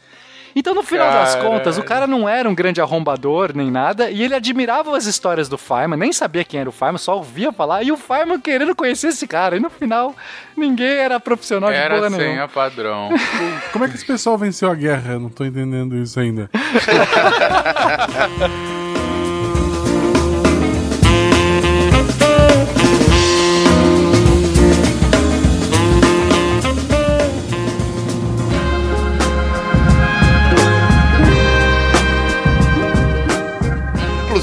Nessa história de cofres ainda tem uma história famosa que ficou, que é quando ele, ele precisa de pegar um arquivo é, porque ele estava terminando os cálculos da bomba mesmo, já no finalzinho. É, ele era líder da equipe de calculadores humanos e eles estavam fazendo alguns cálculos finais de decaimento e tal com a equipe dele. ele precisava de algumas informações que estavam no arquivo de um, de um físico, do Fred de Hoffman. E aí ele invade, ele entra no escritório do Hoffman, Hoffman não tá lá na cidade no momento, e aí ele, ele vai testando, né? É um desses cofres muito bons, ele começa a pensar em qual que poderia ser a, a solução, né? Qual que poderia ser a senha. E aí ele descobre que, na verdade, a senha eram os dígitos do, do número de Euler. Era, do, era 27, 18, 28. Ele fez, ele fez usando o número de Euler. E aí ele abre o arquivo e tira, e tira coisas dos arquivos E ele, e ele escreve bilhete. Ele abre o primeiro cofre, tira o documento que ele quer e ele escreve um bilhete. É, só, só rapidinho, Fe, é, Fe, é, o, o motivo dele ter chutado a senha é porque ele tinha lido uma vez um livro sobre de abrir cadeados e o cara falava o seguinte: o jeito mais importante de se abrir cadeados é se descobrir, a- você chutar a senha, porque as pessoas usam data de aniversário, não sei o quê. E o Feynman olhava para aquilo e falou assim: ah, até parece. E ele sempre usou as técnicas dele super complexas, mas que funcionavam, de usar física por trás para entender os mecanismos e tudo mais. Só que esse, esse cadeado era tão, tão difícil, era um desses que ele falava assim, cara, eu vou ter que. Quem sabe o livro funciona. E não é que o cara consegue deduzir a senha, né? Ele começa a pensar, quem, como é que esse cara pensa, não sei o que, é um matemático, ele deve gostar muito desses números belos. Aí ele tenta o número pi, tenta o número de Euler e abre com o número de Euler. Aí ele fala assim: realmente eu, eu, eu tava achando ruim do livro, eu achei que o livro era bobagem e, e não é. Tipo, é muito sério isso. As pessoas são o elo fraco, né, de- das, das senhas. Sempre, sempre. Aí o que acontece? Ele abriu, ele pegou e ele deixou um bilhete. Peguei emprestado o documento número LA, papapá, assinado Feynman, o arrombador de cofres. Só que ele queria, ele, ele queria testar essa teoria do livro. E o cara tinha mais outros dois cofres no- no- nessa sala dele. Então ele falou, poxa vida, será que o cara é, ele, ele vai usar a mesma senha nos outros? E aí ele testa a mesma senha no segundo cofre e é exatamente a mesma. Aí ele abre e escreve um outro bilhete. Coloca assim, ó, não foi mais difícil abrir esse do que o outro. Assinado Assinado Feynman, é verdade esse bilhete. Não, mas aí é que tá, ele não assina Feynman, ele só coloca assim, assinado o malandro. E aí ele abre o terceiro cofre usando a mesma senha e deixa o bilhete. Quando as combinações são todas iguais, nenhum cofre é mais difícil de abrir do que o outro. Assinado o mesmo cara. Aí, no dia seguinte, ele encontra com o The Hoffman e tal, ele começa a conversar com ele. Aí ele ele vai atrás do The Hoffman, é, ele pede um arquivo emprestado pro The Hoffman e vai atrás dele pra poder ver a cara dele, né? Pra poder rir da cara dele quando ele abrisse o cofre. Só que o The Hoffman abre o cofre errado de primeira. E aí o primeiro papel que ele pega é o quando as combinações são todas iguais, nenhum é mais difícil de abrir do que o outro, assinado do mesmo cara. E aí ele gela, ele quase desmaia, porque ele acha que é um espião que tinha invadido, não sei o que, ele começa a tremer muito e chorar e super nervoso, porque tinha uma lenda que tinha um, um espião que tava lá e, e que tava tentando invadir um dos edifícios. E o cara entra num completo desespero, assim. E o Feynman morrendo de rir por dentro, se mantendo sério. Não, mas vamos ver se tá faltando algum outro arquivo, né? Tenta abrir o outro aqui. Às vezes você descobre o que, que ele roubou, né? Pra, pro cara achar o papel que ele tava assinado como Feynman. Daí o cara abre outro cofre. Só que ele abre qual? O outro cofre que tava assinado como o malandro. E aí que ele realmente quase mata o pobre do Fred de Hoffman. No, no fim era mais nocivo mandar o Feynman pro, pro inimigo cuidar dele do que a bomba em si, né? Não, é impressionante, cara. É claro que tinha essa lenda do espião. O- O Feynman era um alemão infiltrado, né? É, cara, o cara era um horror. Ele causava o caos e a desconfiança dentre seus pares. Meu Deus, mas enfim, enfim, eles conseguem fazer a bomba, né? Já tô começando a desconfiar também desse resultado. Eles conseguem fazer a bomba e decidem não usar. Aí o Feynman de sacanagem marca o Japão no mapa. No, em Los Alamos, no projeto Manhattan, tinha vários físicos muito famosos, tipo Edward Teller, Eugene Wigner, Leo Ziegler, Enrico Fermi, Oppenheimer. Todos esses, todos esses foram deram foram professores em universidades na Alemanha até fugir do regime nazista que eles queriam matar minorias, essas coisas que estão na moda Uhum. de novo. Mas então Muitos alemães, imagina que medo de espiões e o único que faz o único que faz espionagem é o próprio americano. Ai, ai. Não, não é o americano, é o malandro. É, o malandro. E sua esposa fantasma. Não, inclusive, você falou, vocês comentaram aí curiosamente da, da questão de ter um espião e da questão de- da esposa. É, existia realmente entre eles lá um espião. E esse espião era justamente o cara que emprestava o carro para ele, para ele viajar.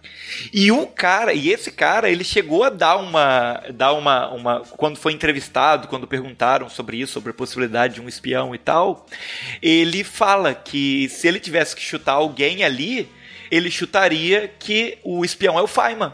Porque toda semana ele pegava o carro e viajava para Albuquerque para poder visitar a esposa, não sei o quê. Que ele realmente é que poderia ser o espião. Eu chutava isso também. Eu também. E quando eles descobrem que esse cara, esse Klaus Fux, é, era o espião soviético, ele. Não, como é que era o sobrenome dele? Ele era o Klaus Fux. Ok. Ah, olha só. Tá, ele conseguiu ser mais suspeito que o Fireman. Quem está ferrando com este batalhão? Hum, Acaba que o, o, o FBI passa a seguir de perto o Feynman, assim, porque realmente podia dizer alguma coisa, né? Quando o próprio espião indica alguém como um possível espião. Mas por falar nisso, a, a gente tem uma parte trágica aqui, que é a morte da esposa dele. Então, quando ele estava lá em Los Alamos, ela falece. Ele, ele pega o carro desse cara, inclusive, pra ir até o hospital. No caminho, quatro pneus furam do carro. Assim, é absurdo. Putz, Eu né? nunca vi mais desinfortúnio do que esse. Chega uma hora que ele não consegue mais, não tem mais step, não tem mais pneu reserva, não tem mais como remendar. Ele pega um carona. Ele consegue chegar nas últimas horas da esposa dele, né? É, porque ele, ele recebeu, na verdade, ele já tinha deixado sobre aviso que a qualquer momento ela estava nas últimas que iam avisar ele que, que ele tinha que sair pra falar com ela. E na hora que, que ela morre, né? Ele, ele não, não, não chora, assim, ele não, não cai a ficha dele, né? Ele se resigna, ele volta, as pessoas perguntam, ele não quer nem falar nada, ele, tipo, não, vamos fazer o trabalho, né? Tipo, tem trabalho pra ser feito não sei o que e tal. É, só depois de alguns meses que ele vai que acontece que ele tá passando numa, numa vitrine, ele vê uma roupa que ela gostava, alguma coisa que ele lembra dela, alguma coisa que remete nessa hora que vem tudo e ele chora ali aquele momento que ele sofre mesmo a perda. Eu acho que aquele, aquele momento de estresse que ele tava vivendo, da bomba, de um monte de coisa acontecendo, é, ele simplesmente colocou foi para um outro lugar, colocou a esposa dele num outro lugar para poder resolver aquilo, aquela pressão. Porque a gente tá falando dessas brincadeiras todas, parece que Los Alamos era uma piada, né? É, é, obviamente que não, né, gente? A gente só tá contando aqui as anedotas do Feynman. Mas era uma pressão grande, era todo um esforço de guerra, as pessoas estavam realmente compromissadas para terminar a bomba antes dos alemães. claro. E, e eles conseguem terminar a bomba. Tem até também um caso interessante que o Feynman é o único que vê o teste da bomba atômica. Porque o que acontece? É, ele- quando eles foram fazer o teste finalmente lá, explodir a bomba, não sei onde que era, acho que no deserto, alguma coisa assim. Trinity. Acho que foi. É porque eles É, fizeram a dois Trinity, testes, é. né? Isso, acho que foi a isso. Trinity esse. E aí. ah, eles têm dois grupos, um que fica mais perto, é, sei lá, X quilômetros, e o outro fica mais longe, que era o, que era o caso deles, que é onde estava o Feynman, a não sei, também X quilômetros. Eles têm, todos têm que colocar um, um óculos, um óculos escuro desse tipo de, de soldador, sabe? Uma coisa bizarramente pro- protegida, porque é, a, a radiação que vai emitir da, da bomba é absurdo. E o Feynman começa a pensar, ele fala assim, não, mas é, ele faz umas contas loucas, e ele fala assim, cara, é, não vou ver nada. Se eu colocar esse óculos aqui, eu não vou enxergar nada. É, eu, mas eu sei que a luz, é, a luz refletida, ela é polarizada. Então ele resolve é, enxergar a, a- ele resolve enxergar a bomba através de um vidro, por meio, ele olha um reflexo num vidro assim, e ele tem segurança, que ele conhece. Ele entende de física nesse nível, né, insano, a ponto de ele confiar que ele, não, ele vai, ele resolve, é isso, né, Felipe? Ele enxerga através do Exatamente, reflexo. exatamente. O vidro do caminhão. Só pra deixar claro que nem sempre luz refletida é polarizada, né? É, a questão que ele sabia que não era a radiação visível, o problema seria a radiação ultravioleta. E, e aí o vidro, acho que é isso, não é porque é polarizado, Uhum, é porque o vidro não, não reflete luz ultravioleta. É- é- acho que é essa a história. O problema era a luz ultravioleta, que ele sabia que poderia fritar, mesmo que você não visse a luz, poderia né, fritar sua retina. Então ele enxerga através do vidro, porque o vidro acho que não, não refletiria a luz ultravioleta. E ele confiante vai lá, olha através do vidro, todo mundo põe os óculos bizarros, a bomba explode, os caras não viram nada, que estavam com os óculos bizarros. Quem tava muito perto também não viu, porque o negócio foi tão é, absurdo lá perto. Não sei se levantou uma nuvem de fumaça, alguma coisa assim, que também os caras não viram. O Feynman foi o único que realmente contemplou a explosão da bomba atômica nesse teste. Contemplou é, é um- uma expressão um tanto bizarra pro que foi, mas sem dúvida foi um grande feito, né? Ainda mais. Lembrando que essa não, não, teve, não teve vítimas, né? Não, não, claro, claro. Independente do fim, é, é bom de, se- de se dizer, eu acho que a gente começou com isso e a gente acaba essa parte com isso, né? Independente independente do fim ao, ao que foi utilizado, terrível, enfim, quantidade de morte que foi causou, há quem defenda que diga que foi o ponto final da guerra, há quem defenda que foi por conta das bombas nucleares a gente não teve uma terceira guerra mundial. Mas, é, independente de qualquer coisa, é inegável, como a gente disse, que foi um dos grandes feitos técnicos científicos da história da humanidade, né? É uma um domínio sobre os elementos, né, a ponto de criar uma uma, uma explosão, uma, um uso tão, tão destrutivo, mas ao mesmo tempo tão impressionante de energia como nunca antes, né? É, é, tem até uma frase que mais pra frente na vida dele é, aparece, ele fala acho que num, num, seminário que ele dá, mas acho que resume bem esse momento que é, é a cada homem é dado uma chave dos portões do paraíso. A mesma chave abre os portões do inferno. Então eu acho que, que, que resume bem essa, essa, essa, sei lá, dicotomia entre a ciência pro bem e a ciência pro mal, né? Sim. Sem dúvida. É, inclu Sem inclusive dúvida. esse feito, né? Depois que eles soltaram a bomba em Hiroshima e Nagasaki, é, isso abalou todos eles. Tem a frase famosa do Oppenheimer. A frase né, famosa do Oppenheimer, que ele se tornou destruidor de mundos, uhum. a morte, né? Mas o, o Feynman, todos, todos eles, é, é, depois cai a ficha, porque é, ele fala, e, e nesse sentido eu, eu, gosto muito da honestidade do Feynman, ele fala que enquanto eles estavam ali, é, eles tinham um objetivo eles sabiam que eles precisavam é, é, ganhar a corrida e tudo mais. E tinha pouco tempo para essa, essa reflexão toda, tinha pouco tempo para aquilo tudo. Eles acreditavam que, que tinha um motivo, que era um motivo nobre, mas é, depois que a, que a, coisa acontece e aí o uso que é feito disso, porque não está mais nas mãos deles, eles acreditavam que, sei lá, o cara não, não precisava mais usar. A, a guerra tinha acabado, eles precisavam ganhar antes que os nazistas tinham domínio, porque é uma questão de superioridade, de você se impor ao, ao outro, você não precisaria nem necessariamente usar. Mas depois que acontece tudo aquilo, é, eles ficam muito abalados e o Feynman entra numa depressão grande. Isso vai acontecer pela morte do pai também, que acontece nessa época. Então você teve a esposa que morreu, o pai dele morre e a explosão da bomba atômica em 45, tudo isso vai deixando ele é, vazio, ele começa a entrar numa depressão muito grande, ele não, não, não, tem, não tem mais tanta vontade de, de fazer as coisas.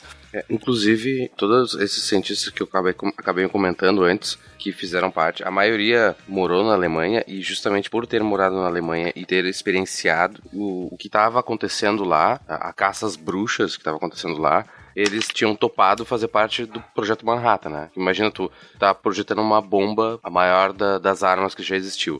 Só que quando a Alemanha se rendeu no, no, meio da guerra, vários, vários desses cientistas fizeram abaixo para encerrar o projeto Manhattan. Justamente, então, a Alemanha, que era o motivo pelo qual a gente estava tentando fazer a bomba, saiu, então a gente não precisa mais fazer. E o Feynman foi um deles que tentou acabar com o projeto. Então, porque ele disse, ah, ok, os nazistas não ganharam, então a gente não precisa, não tem um porquê de uh, levar essa esse horror adiante, mas no fim foi levado, né? Ele era caótico e bom, então. Que bom.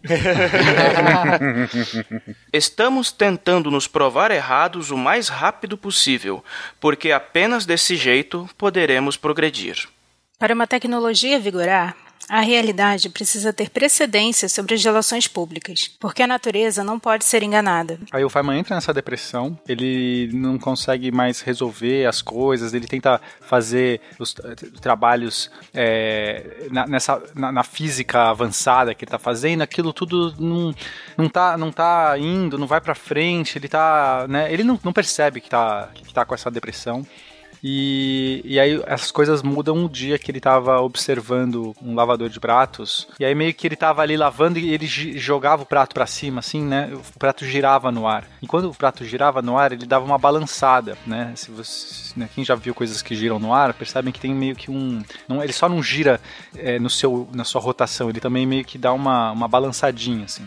Uhum. E ele olhou para aquilo e falou: por que que prato tá fazendo esse balançar, né? Por que ele tá fazendo esse movimento? Na hora ele não, não se ateve aquilo. Falou, pô, eu quero saber. E começou a calcular, e começou, ele parou tudo ali e começou a tentar descobrir, equacionou, tentou não sei o que, conseguiu calcular exatamente o motivo, porque o prato dava duas balançadas enquanto dava uma, um, uma, uma volta.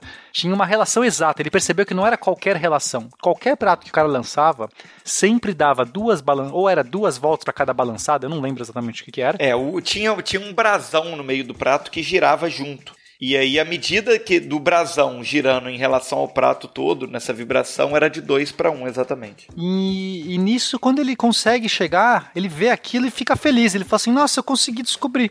E percebe que, no final das, das contas, ele percebeu que aquilo deu felicidade para ele, aquilo de- deu alegria para ele. De estar resolvendo um negócio qualquer, que não era. é, O prazer dele não era. Não era, sei lá, porque é uma coisa maior, porque na verdade ele é feliz, ele, ele quer descobrir a natureza, ele realmente quer entender as coisas, e as coisas podem ser as mais triviais. De repente aquilo dá um estalo para ele. Aquilo devolve para ele a felicidade, a alegria de, de querer inspecionar. Então ele resolve que a partir daquele momento ele iria entrar em qualquer projeto porque ele queria se divertir, porque ele na verdade queria descobrir as coisas. E não porque tinha lá um- uma justificativa, todo uma, um, sabe, um questionamento, sei lá, ou uma importância maior. Não era por isso. Ele retoma aquela inocência dele de criança de, de fazer experiências pelo prazer de aprender uma coisa nova, né? Basicamente isso. Isso vai impulsionando toda a obra dele, Fencas, porque no momento que ele, que ele, que ele retoma essa felicidade, ele começa. Ele esquece os problemas que ele estava resolvendo, que tinham empurrado meio para ele, ou que era importante resolver. Ele começa a pegar coisas aleatórias, é, faz um acordo lá com o orientador dele, meio que do tipo, dá- dá um apoio para ele, né, para ele fazer isso, porque ele era genial, né? É, é assim, o Feynman descobrindo a, a rotação do prato é genial e alguém vai usar isso para alguma coisa. Esse que é a questão. tipo, não é inútil, é, é- é a ciência básica sendo feita. Ele é o tipo de cara que você fala assim, faz qualquer coisa, eu te pago por cinco anos pra você fazer qualquer coisa, não importa o que, só o que você quiser. E aí eu olho para aquilo e alguma coisa vai sair de bom. E a partir de então ele retoma toda essa felicidade dele e o trabalho de, de acadêmico dele deslancha, porque ele vai começar a pegar coisas nada a ver, fazer associações com outras coisas nada a ver, ele vai pegar toda aquela ideia lá do começo que ele já tinha desenvolvido do elétron, retomar com outras ideias que ele estava fazendo, inclusive essa rotação dos pratos, ele consegue aplicar esse conceito da ressonância, da rotação, ele aplica isso também na- na- nas contas dele, quer dizer, ele realmente junta tudo e aí vai deslanchando o caminho dele. E aí, literalmente, o caminho, porque ele inventa um negócio chamado as integrais de caminho do Feynman, que é uma das maiores contribuições que ele tem para a ciência. E é agora que a gente vai falar delas? Talvez seja o momento. Então, vamos lá. Tá bom, agora eu peço pro ouvinte é, atenção, porque não é só de piadolas que esse cast é feito. Ok. Vamos pra física hardcore. Agora é física hard, galera, vamos lá. O Feynman, ele atacou um problema chamado problema da mínima ação. Uhum. Então, pra explicar isso, eu quero tentar ser o Feynman explicando no sentido de explicar de verdade, não só falar um monte de bobagens para que o público fale, olha como o Pena fala difícil, eu não entendi nada. Vou tentar, vou tentar falar alguma coisa que faz sentido. Então, vamos entender como é que a gente pode resolver na física clássica um, um- a gente quer descobrir o movimento de um, de um objeto, de um sistema, né? Basicamente, perguntar, descobrir a trajetória que os objetos fazem aí em certas forças. Como é que você faz? Você usa a lei de Newton, né? A lei de Newton tá aí desde mais de 300 anos, não sei o que, as pessoas usam, que é você, você né, usa força igual massa vezes aceleração. Essa aceleração, Fencas, pode ser descrita como uma derivada, como uma, uma variação de velocidade, certo? Velocidade, Ok. é, aceleração é variação da velocidade. Claro, uma derivada, bem simples. Trivial. trivial. Trivial. Então você, isso nada, isso nada mais é, Fencas, do que uma equação diferencial. Sim, essas coisas que a gente fala, que físicos adoram resolver e tudo mais, que as pessoas têm medo, a, a equação de Newton nada mais é do que uma equação diferencial. Se você souber as forças que agem no sistema, você consegue calcular que tem uma derivada, né, que é essa variação dessa velocidade. Se você derivar de novo, você chega na posição da na derivada segunda, quer dizer, a variação da variação é a posição, né? Porque a variação da velocidade é a ace- aceleração. A variação da posição é a velocidade. Então, basicamente, você escreve uma bonita equação diferencial, resolve isso, chega na equação que descreve o movimento. Parabéns, resolveu o problema. Você é um bom físico. Só que tem outro jeito de fazer isso. Tem um jeito que não, não parte de uma equação diferencial. É, usando o princípio de Hamilton, que foi um matemático físico famoso que escreveu algu- algumas relações como a hamiltoniana de um sistema. E o princípio de Hamilton diz que você sempre pode é, ter uma abordagem é, equivalente de uma equação diferencial numa forma integral. Princípio de Hamil- Hamilton. Hamilton é, esse- é- é vice de alguém? Não, é o comandante. ah, tá. Não. Não é o comandante. Então, é, ou, seja, você pode escrever da mesma maneira que você, em vez de escrever uma equação diferencial, que é variação de alguma coisa é outra coisa, você escreve numa integral, que é a somatória de algumas coisas, quer dizer, o conjunto se integra. Você está dando a ideia do, do somatório daqueles movimentos ou daquelas energias do sistema, meio que para entender a dinâmica dele. A gente chama isso de você escrever a ação do sistema. Então, ação é uma quantidade meio difícil de definir, porque não é como energia, velocidade, posição, que é assim, tem um entendimento físico fácil.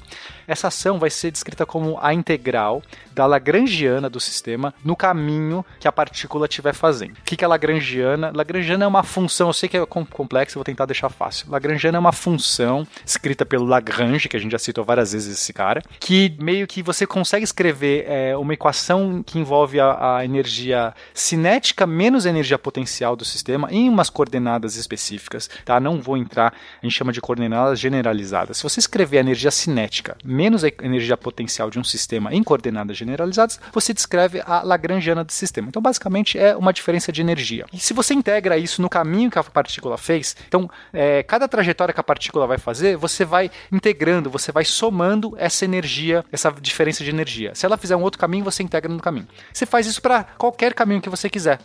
Cada um desses caminhos vai te dar um valor para essa ação, que é essa somatória. A gente chama de ação. É um nome tosco, não significa nada, não sei porque chama ação. O princípio é, da minimação diz que o caminho real, o caminho verdadeiro que a partícula vai fazer é aquele em que a ação é mínima ou estável. Na verdade, pode não ser mínima, pode ser outros, mas não importa. Para facilitar aqui para o público, é o, é o caminho que a ação é mínimo. Basicamente, é uma lei do mínimo esforço do universo. As coisas se, elas, coisas, elas se projetam, elas, elas tendam a seguir o caminho onde ela vai ter o menor esforço para acontecer. O menor esforço para acontecer. Então, se você consegue calcular diversos caminhos e você descobre um, um caminho que é o mínimo nessa ação, você descobriu o, o, sistema, você descobriu realmente a dinâmica do sistema, sem usar a lei de Newton. Você vê, é uma abordagem totalmente diferente. Você não precisa. Você joga fora, você não sabe nem o que é a lei de Newton. Newton nunca existiu. Se você conhecer o princípio da minimação, calcular essa Lagrangiana, etc., você consegue calcular a mesma equação, chegar no mesmo resultado do que se você tivesse aplicado a lei de Newton. Ok, esse era um princípio muito legal, a gente utiliza isso em mecânica avançada, né, no sentido sentido de, às vezes você tem sistemas muito mais complexos que não dá para se aplicar a lei de Newton, você usa esse princípio de minimação, porque você pode usar para N partículas, é fácil de, quer dizer, tipo, é mais fácil de resolver em algumas circunstâncias. Inclusive, esse princípio, ele é análogo ao princípio do Fermat. O Fermat que a gente já falou dele aqui no, né, fez um cast muito legal sobre ele, que ele descobriu que a luz, olha que legal, Fencas. A luz, ela sempre faz o caminho mais rápido entre dois pontos. Aí você fala assim, nossa, mas parece meio óbvio isso. Se você pegar, por exemplo, um, um, prisma, né? Sei lá, é um vidro, a luz vai mudar de meio. Uhum. Então, ela vai curvar, ela não vai, ela não vai sofrer tipo um desvio quando ela passa no prisma, a refração dela, certo? Ela vai fazer uhum. uma curvinha. Isso. Aí você pegou qualquer ponto que ela saiu aqui da sua lanterna e um ponto que ela chegou lá dentro do, do, do prisma. Você marcou esses dois pontos. Uhum. Então, tem um caminho que não é uma linha reta que une esses dois pontos, que é o que a luz fez se a luz fizesse qualquer outro caminho, passando, por exemplo, se ela tivesse ido em linha reta. Se ela fizesse em linha reta, ela teria chegado no prisma antes do que se ela tivesse feito aquela curva. Só, e aí a velocidade dela dentro do prisma é menor do que no ar.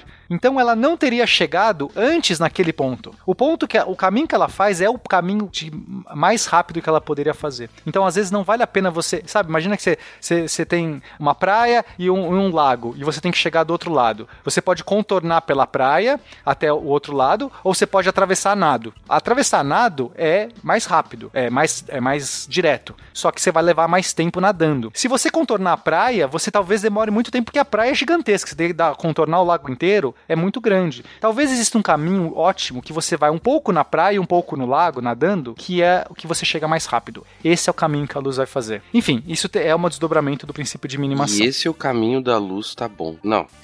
Não. Fencas tá de mau humor, não quer nem saber não, mais. Não, não, não. Eu tô prestando atenção porque a explicação tá grande. Tô tentando lembrar tudo desde o início, que eu vou ter que resumir isso depois, ok. Ou seja, ele tá querendo provar que a menor distância entre dois pontos é uma reta. É, e era isso que eu tinha pensado num primeiro momento, mas eu entendi a explicação agora. O ponto é que não necessariamente vai ser sempre cruzar o caminho no meio, e sim o caminho de menor esforço, o o menor caminho possível. Ok. O princípio da preguiça. princípio da preguiça. Isso explica, por exemplo, um- uma, uma. Como é que é? Uma miragem no deserto. Por quê? Ah, agora tu quer saber? que isso, gente? Que gratuito! A luz vai pelo caminho mais curto, beleza? Ah, então, ah, por causa do índice de refração, como, como o Pena falou, a luz vai por um caminho que tá mais quente, ou seja, tá menos denso, e é mais fácil para ela passar, ela vai chegar num- numa com uma velocidade maior ali, e ela acaba fazendo uma curva por causa disso, e a gente vê a luz que vem do céu fazendo uma curva e por uma ilusão de ótica, né, o nosso olho forma a imagem da onde ele vê reto a luz. É ruim, eu não, não sei, não sou bom de explicar assim, sem, sem desenhar num quadro. Mas a gente monta a imagem do céu projetada no, no chão, no asfalto às vezes, né? Ou no, num- numa superfície que- quente. Sim, é. Parece que tá molhado. O asfalto, as- o asfalto às vezes parece que tá molhado. Não é que tá molhado. É a, a luz refletindo, uma reflexão total que ela faz. Porque é, a luz faz uma curva. Por que, que ela faz uma curva? Porque ela faz o, menor, o caminho mais rápido. o caminho mais Entendi. rápido. Porque o chão tá mais quente, então tá. Hum, Eu acho que entendi. uhum. Isso é muito legal, Fencas, porque parece que a luz sabe qual é o caminho mais rápido, né? Assim, tipo, poderia... Tem, uma, tem um- umas implicações até filosóficas quando você olha e fala assim, como é que a luz sabe qual é o caminho mais rápido pra ela fazer? Ela calculou todos. E aí o Feynman vai entrar. E, putz, isso é tão, tão legal. Até, até me arrepia às vezes quando eu penso nisso. Então vamos entender o que, que isso tudo tem a ver com o trabalho do Feynman. Então a gente definiu, tudo, tudo que eu falei agora é física clássica. A gente definiu o princípio da minimação, mínimo esforço do universo, que a luz faz o caminho mais, mais rápido, não necessariamente o caminho mais curto entre os pontos. Aí o Feynman queria, ele pensou, é, usando toda aquela dedução que ele já tinha feito lá em cima, é, lá em cima, lá no começo do cast, que ele queria calcular para os elétrons, a parada, então ele estava tentando achar o princípio da minimação para quântica. Ele falou assim: olha, eu preciso descobrir um análogo. Ele achava que tinha que ter um análogo. Ele gostava dessa intuição de que existia um princípio de minimação que era maior do que até uma lei de Newton, uma coisa meio que. né, Era um princípio, era uma coisa, sei lá, que ele achava que era mais, mais importante, ou mais essencial. E ele começou a procurar, mas é muito mais complicado, porque na quântica as partículas não fazem trajetórias, Fencas. A, a gente já falou que a- as partículas, elas, elas não, não. Você não tem o conceito de trajetória, ela não sai daqui, dá uma voltinha por aqui, chega aqui. Meio que tem uma probabilidade de você encontrar ela aqui ou aqui e você nem sabe o caminho que ela fez. Ela talvez nunca nem fez caminho. Como é que ele vai fazer uma integral de caminho? Que basicamente isso que é a ação é uma integral de um caminho. Você define um caminho, uma trajetória, integra uma Lagrangiana. Então ele começou tentando caracterizar uma Lagrangiana quântica, que é mais complicado. Ele inventa um negócio chamado propag- propagador de Feynman, que é inclusive uma das coisas que leva o prêmio Nobel, que ele vai ganhar o prêmio Nobel, é esses avanços que ele faz com o propagador. E no final das contas, eu não vou entrar em todos os detalhes de contas aqui, que é bizarro, mas eu vou explicar o conceito que é, que é bonito. O que ele percebe é que talvez essas partículas, elas, é, em vez de falar que elas não têm nenhuma trajetória, né, que seria o que os físicos falavam até então, todo mundo, ó, na quântica não tem trajetória, esquece o conceito de trajetória. Ele pensou, se for o contrário? E se as partículas fizessem todas as trajetórias? Quando ela- uma partícula sai do ponto A e chega no B, ela não foi apenas por um caminho ou nenhum caminho, ela foi por todos. Ela foi por cima, por baixo, pelo meio, passando, deu uma voltinha aqui, não sei o quê. Acho que eu até falo isso um pouco no cast lá da, de quântica. Comentou, comentou sim. Então aqui a gente consegue até entrar em mais, mais detalhes. Então, o que ele percebeu é que eu poderia agora fazer uma integral de caminho em todos os caminhos possíveis. Mas como? É um são infinitos caminhos. Essa é a dificuldade matemática. Mas aí que é aquela coisa de empurrar os dominós lá, né? De são infinitos dominós, como é que a gente faz isso? Ele vai encontrando meios, matematicamente, com a intuição que ele vai, de ir cancelando esses caminhos. Ele percebe as situa- situações que essas ondas, são, essas partículas não são partículas, são ondas, né? A gente tem a, a dualidade de partícula-onda. Então, se são ondas, elas têm flutuações, elas têm oscilações. E é, a chance de você encontrar uma partícula num ponto, basicamente, é o módulo, ou é a amplitude dessa onda. É, quão alta essa onda está naquele momento, naquela região, é a chance de você encontrar aquela partícula. Tá? Então, quando ele vai fazendo essas, essas somas, ele vai conseguindo encontrar essas medidas de probabilidade. Ele está integrando essa ação, que ele definiu uma nova ação quântica, com infinitos caminhos, e ele vai entendendo que as respostas, né, essas quantidades quantidades que saem nada mais é do que as amplitudes, as chances, as probabilidades de que a partícula eh, foi encontrada naquele caminho. Em outras, em outras palavras, é como se de fato as partículas fazem, fazem todos os caminhos, mas alguns caminhos são mais é, é, prováveis, ou ela faz mais aquele caminho, é, assim, tem mais densidade, tem mais caminhos alguns caminhos têm mais densidade, tem mais linhas conectando do que outros. E isso vai dar a chance de você encontrar a partícula naquele caminho. Então ele define um método muito bonito e elegante de você primeiro fazer contas, de contas difíceis, que eram muito difíceis de você fazer de outra maneira. Ele inventa um novo, usar a equação de Schrödinger para fazer isso. Em alguns sistemas é dificílimo, que são equações diferenciais, equação de Schrödinger. Então é um jeito integral, que tem suas dificuldades também, não é tudo fácil, mas é um outro jeito de você ver, mas ele dá uma intuição diferente para quântica. Ele fala assim, talvez essas partículas estão caminhando de verdade. Não é simplesmente uma ideia abstrata. Talvez as partículas elas, elas caminham todas as trajetórias, mas algumas são mais, mais presentes, são mais fáceis, são mais óbvias do que as que têm minimação. Né? Quanto menor a ação, mais fácil é aquela partícula fazer, porque ela tem menos esforço em fazer aquela ação. E quanto mais é, ação ela precisa para fazer, menos ela vai fazer aquela trajetória. É a vontade da partícula, ela vai ser encontrada mais nos caminhos de minimação do que nos de maximação. Mas ela pode ser encontrada em qualquer caminho. E assim ele faz essa elegante dedução e recupera a física clássica, porque esse é o desafio da boa física quântica ou de qualquer física. Você tem que recuperar a física clássica quando você está nos, nos, é, nos critérios é, que a física clássica aborda. Ou seja, quando você sair do mundo muito pequeno, você tem que chegar no mundo. No tem mundo... que continuar fazendo sentido no muito Exato, grande. né? não pode prever que no, no, mundo grande as coisas fazem outra coisa. E aí o que acontece? Quando você aumenta a escala dos objetos, e você sai da escala de Planck e vai aumentando a escala dos objetos, o que acontece com essas ondas é que elas vão se anulando. Todas as trajetórias, tudo, né, todas as amplitudes de onda que não são a, a da minimação, vai ter uma correspondente em outro lugar que vai que se cancelar. Assim como duas ondas com fases diferentes se cancelam mutuamente, isso vai acontecendo. Então, quanto mais você vai se aproximando do macroscópico, vai sobrando apenas uma única onda né, uma única partícula nesse caso, que é a da minimação, e assim você recupera a física clássica. Esse é um trabalho pariu. absolutamente bonito, é, é, incrível assim que ele faz toda essa abordagem. E... Caraca! Puta, entendi, que coisa fantástica. Agora foi uma boa reação. Agora sim, agora foi o Fencas que eu conheço. Eu tava, eu tava querendo entender onde você queria chegar com o negócio. Vamos lá, gente, vamos lá, para vocês entenderem aqui comigo que o negócio é bonito bonito mesmo.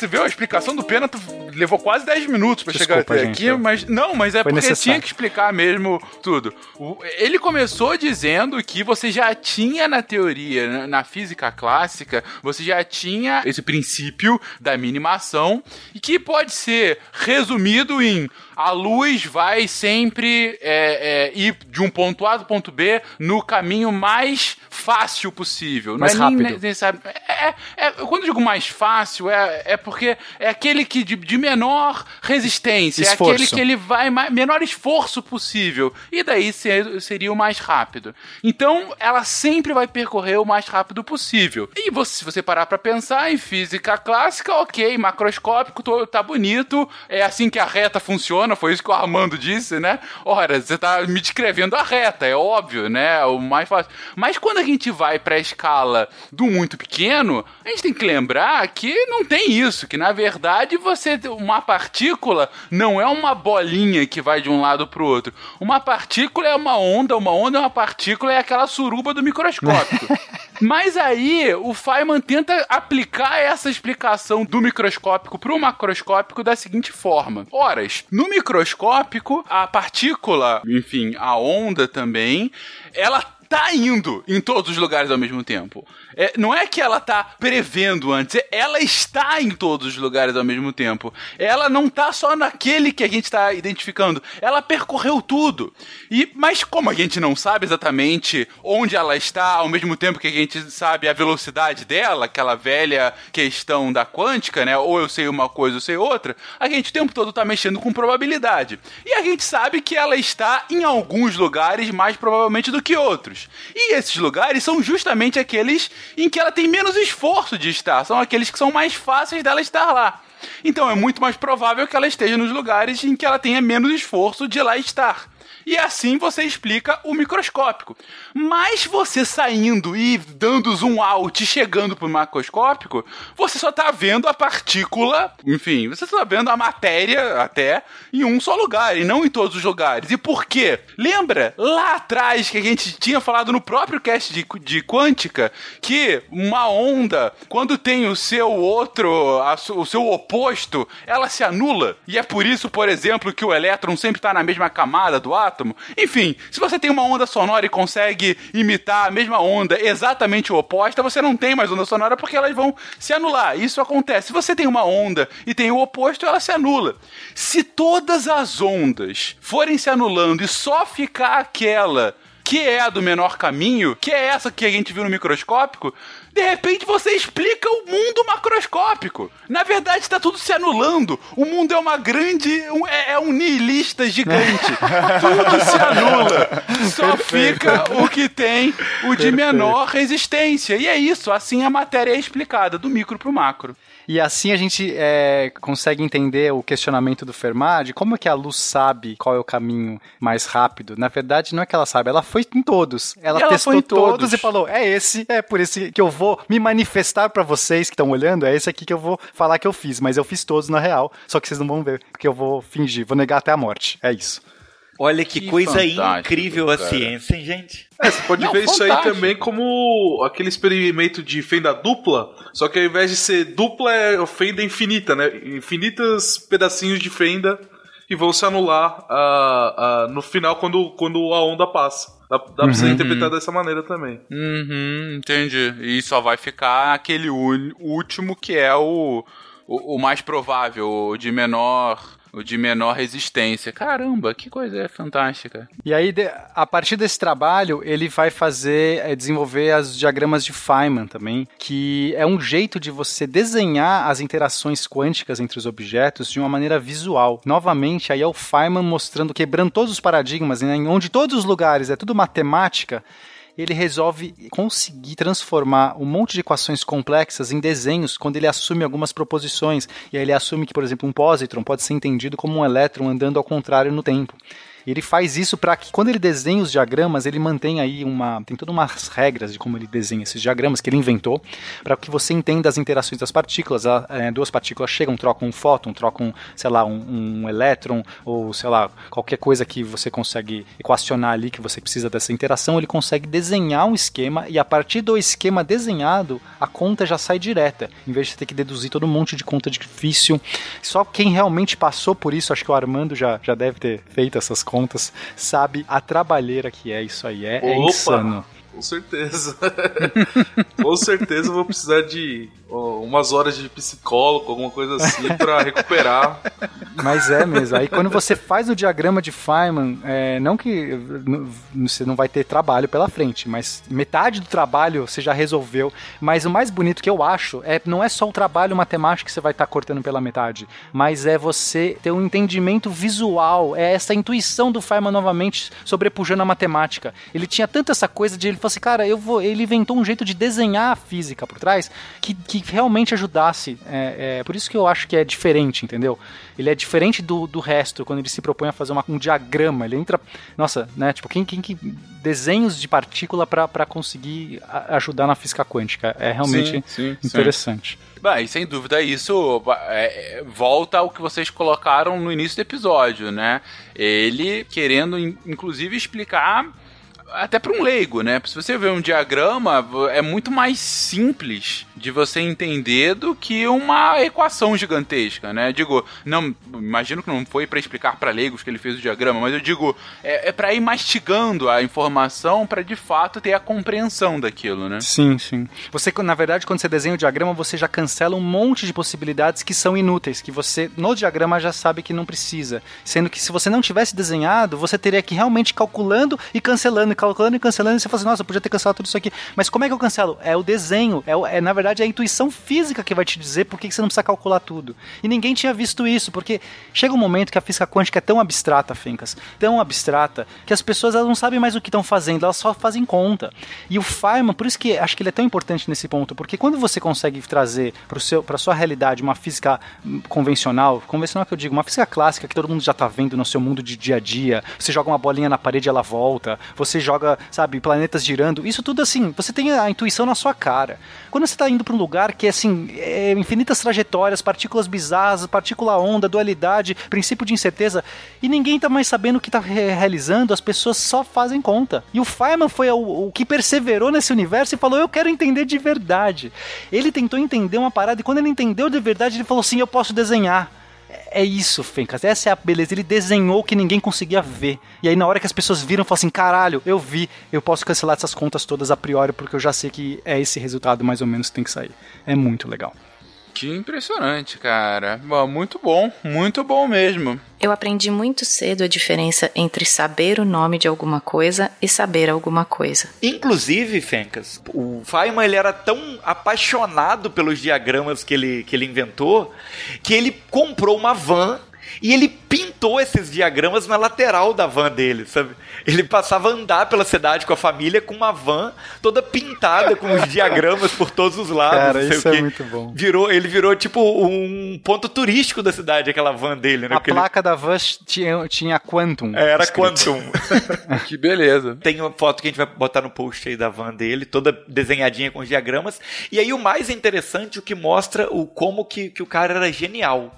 Um dos desenhos da traseira da van tinha um diagrama que mostrava uma relação entre neutrinos que não existia na época, eles não conheciam na época. Então era uma conjectura que o Feynman tinha feito de algo que poderia existir de acordo com aquele diagrama, certo?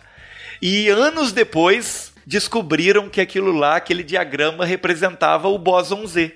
Ele tinha suposto e acertou. É. Ele fez um desenho de suposição ali que não, não era nada, não era nada e virou o bóson Z, na verdade. Ele tinha uma intuição, né? Já que ele tinha entendido a Matrix por a Matrix, ele falou assim: olha, isso aqui me parece factível, por que, que não poderia ter essa relação? E desenhou. Jogou aí. E aí, de repente, o pessoal. Não foi uma, não foi uma teoria formal, foi um desenho. Isso que é o mais legal. Ele fez um desenho. E o desenho foi real. Não, interessante. Ou seja, ele acabou prevendo a partir da lógica dele. Uhum. É, e toda essa genialidade, então, como vocês falaram, levou ao Nobel. É, esses, tra- esses trabalhos todos foi, foi um Nobel pelo, pela obra, né, pelo mérito da obra, pelo conjunto da obra, porque foram muitos trabalhos, foram muitos avanços. Tem outros que eu não citei, acho que não, não dá, gente. Eu tive que escolher alguns aqui, mas meio que por esse conjunto da obra, na eletrodinâmica quântica, então ele recebe o prêmio Nobel. é, se eu não me engano, foi em 65. Mas o que é interessante do prêmio Nobel é que o Feynman ele não queria receber o prêmio. Ele é... eu sei que parece falando assim, né? Deve parecer, sei lá, um- uma pessoa metida. Ah, eu não preciso, não mereço. Mas eu acredito, conhecendo tudo, todas as anedotas, todo o jeito do Feynman, é que aquilo realmente era uma coisa estranha para ele, porque tinha um monte de pompa, tinha um monte de coisa, um monte de jornalista que resolveu falar com ele. E aquilo, é... ele não queria aquilo tudo, sabe? É, Ele realmente se incomodava com as coisas. Por exemplo, ele cita, né, que ele dava, todo ano ele dava lá para um, um, uma faculdade lá, um- não era nem uma faculdade, era um colégio, no colégio, ele dava uma palestra no colégio para um clubinho de ciência do- dos garotos. Então ele era chamado, os garotos adoravam o Feynman dando palestra. Imagina, é o Feynman dando palestra, gente. Tipo, só que vejam no YouTube as palestras do Feynman. É realmente é um negócio de você, tipo, não não tem como assim. Então imagina ele dando para garotinhos essas palestras. Aí, de repente, que ele ganha o prêmio Nobel, ele foi dar a palestra e tinha um milhão de pessoas. Mas, assim, não é um problema ter um milhão de pessoas. O problema é que o Feynman, ele, ele não gosta de dar uma palestra que as pessoas não entendam. Tipo, ele, ele fala assim, olha... é, ele estava dando uma palestra lá pro Clube da Física e ele tinha já um, um- Ele já partia de algumas coisas. Quando você tinha lá a mãe do, do fulaninho, o pipoqueiro, não é que eles não queriam dar. Um milhão de jornalistas, né? Só pra cobrir aquela situação e tal. Transformou aquilo num espetáculo, né? Exato. Então, assim, aí ele falou assim, cara, é, aí ele tinha que dar uma outra palestra que não era mais, não servia mais para os alunos do clubinho, que era o que ele queria fazer. Ele queria agradar, né, ele gostava dos caras do clubinho. Enfim. Então, ele resolve inventar uma técnica, ele, ele, ele finge lá, ele combina com os garotos do clube que ele vai, é, a palestra, ele vai anunciar a palestra, que é o nome de um cara qualquer. Vai ser o John, whatever, que vai dar essa palestra aqui, físico, não sei o que, sobre lá lá lá. Só que aí no dia ele aparecia e falava assim: gente, o John não sei o que me ligou e ele disse que não podia dar a palestra, então eu, ele perguntou se eu poderia vir no lugar dele. E dava palestra e ninguém estava preparado, não tava o jornalista, não tava ninguém. E aí ele dava palestra. Aí os caras ficaram putos, o, o, o dono da escola: como é que o Farman vem aqui se não me avisa? Enfim, toda essa coisa, né? Isso é só para citar um exemplo. Quando ele foi receber na premiação, também tinha todo um negócio que você não pode, você tem que abaixar pro, pro rei, você, você tem que fazer a corte. Essas coisas não conversam com o Farmer. Tinha o, o, jantar, aí tinha que sentar perto do rei, tinha que não sei o que. Essas coisas todas para ele era só bobagem. Ele inclusive acho que manda uma, uma foto, pede uma foto, né, para ele. Ah, Prêmio Nobel, manda uma foto. Ele manda uma foto dele tocando bongô. Tipo, Sabe? É, é, é, esse é, mas esse é ele, né? É, tipo, eu entendo. Por isso que eu acho que não é só uma arrogância, uma, uma sei lá, uma, uma, uma, uma bobagem. Eu acho que isso tá muito impregnado no, no, no quem real, realmente ele é. Aquilo incomodou ele. É os valores que a gente falou no começo do cast, né? Lá que o pai dele é, tudo pregava lá, os valores de, de vida mesmo, né? Não aceitar autoridade, etc. Eu acho que tem muito a ver, sim. Ele até falou no discurso do, do Nobel, né? Ele tem que fazer um discurso, ele fala, não quero ser fútil, não quero ser vão, né? Ele não quer falar assim, ah, eu agradeço minha mãe, meu pai, Deus, porque me trouxe aqui. Ele não queria fazer aquilo. Ele ficou pensando, só que ao mesmo tempo ele também não queria só falar, tipo, ah, obrigado, tipo, porque ia aparecer. Enfim, ele, ele resolve fazer um discurso dizendo que, é, na verdade, a, a, ele, ele agradece, assim, a maior agradecimento que ele tem, ele já ganhou, que é a, as coisas que ele aprendeu, que é as coisas que ele realizou, que é as pessoas para qual ele aquele conhecimento agregou.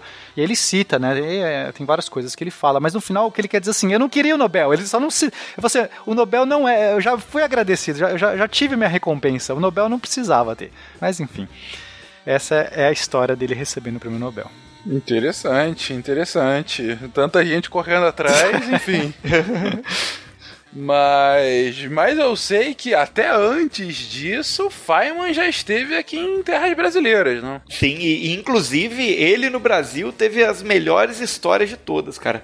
O Feynman é um cara que, por tudo que a gente contou aqui, né, como que ele era brincalhão, as características dele, ele realmente tinha tudo a ver com o Brasil. E acaba que é muito por acaso que ele vem parar aqui. E ele se encanta com o país e volta várias vezes. E, e ele consegue um ano sabático na universidade que ele dá aula para poder passar o ano inteiro aqui trabalhando no Brasil também. Então ele vive uma experiência muito grande aqui. Ele conta que a, a ideia de vir, na verdade, surge porque ele deu carona para um mochileiro que veio passear na América do Sul. E aí ele decidiu que ele iria, o mochileiro falou que era muito legal, que ele iria vir para a América do Sul também. E aí ele começa a fazer aulas de espanhol, pensando que, poxa, tem muito mais países que falam espanhol do que que falam português na América do Sul. Só que por um acaso, quando ele começa a frequentar as aulas de espanhol, ele conhece, ele vê passando pela faculdade ali é, uma mulher muito, muito bonita, uma loura. Ele fala que era muito voluptuosa e chamou muita atenção dele. E ele vai andando atrás dela e ele descobre que ela estava indo para aula de português. Olha. e aí ele acaba seguindo ela pra aula de português, come... chega até a assistir algumas aulas, acaba ficando no espanhol mesmo depois, mas chega a assistir não, algumas não, aulas. Não, mas é, o mais interessante é a mente dele, que ele fala assim, é, ele fala assim, poxa, ela tá lá no português ou pro português, e ele pensa assim, não, que, que, que argumento é esse que eu vou ter pra fazer a aula por, por causa de uma mulher bonita? Não, eu sou muito, né, né, tipo, pô, que idiota, não é, isso não é argumento. Aí ele resolve, fala, não, vou fazer espanhol mesmo.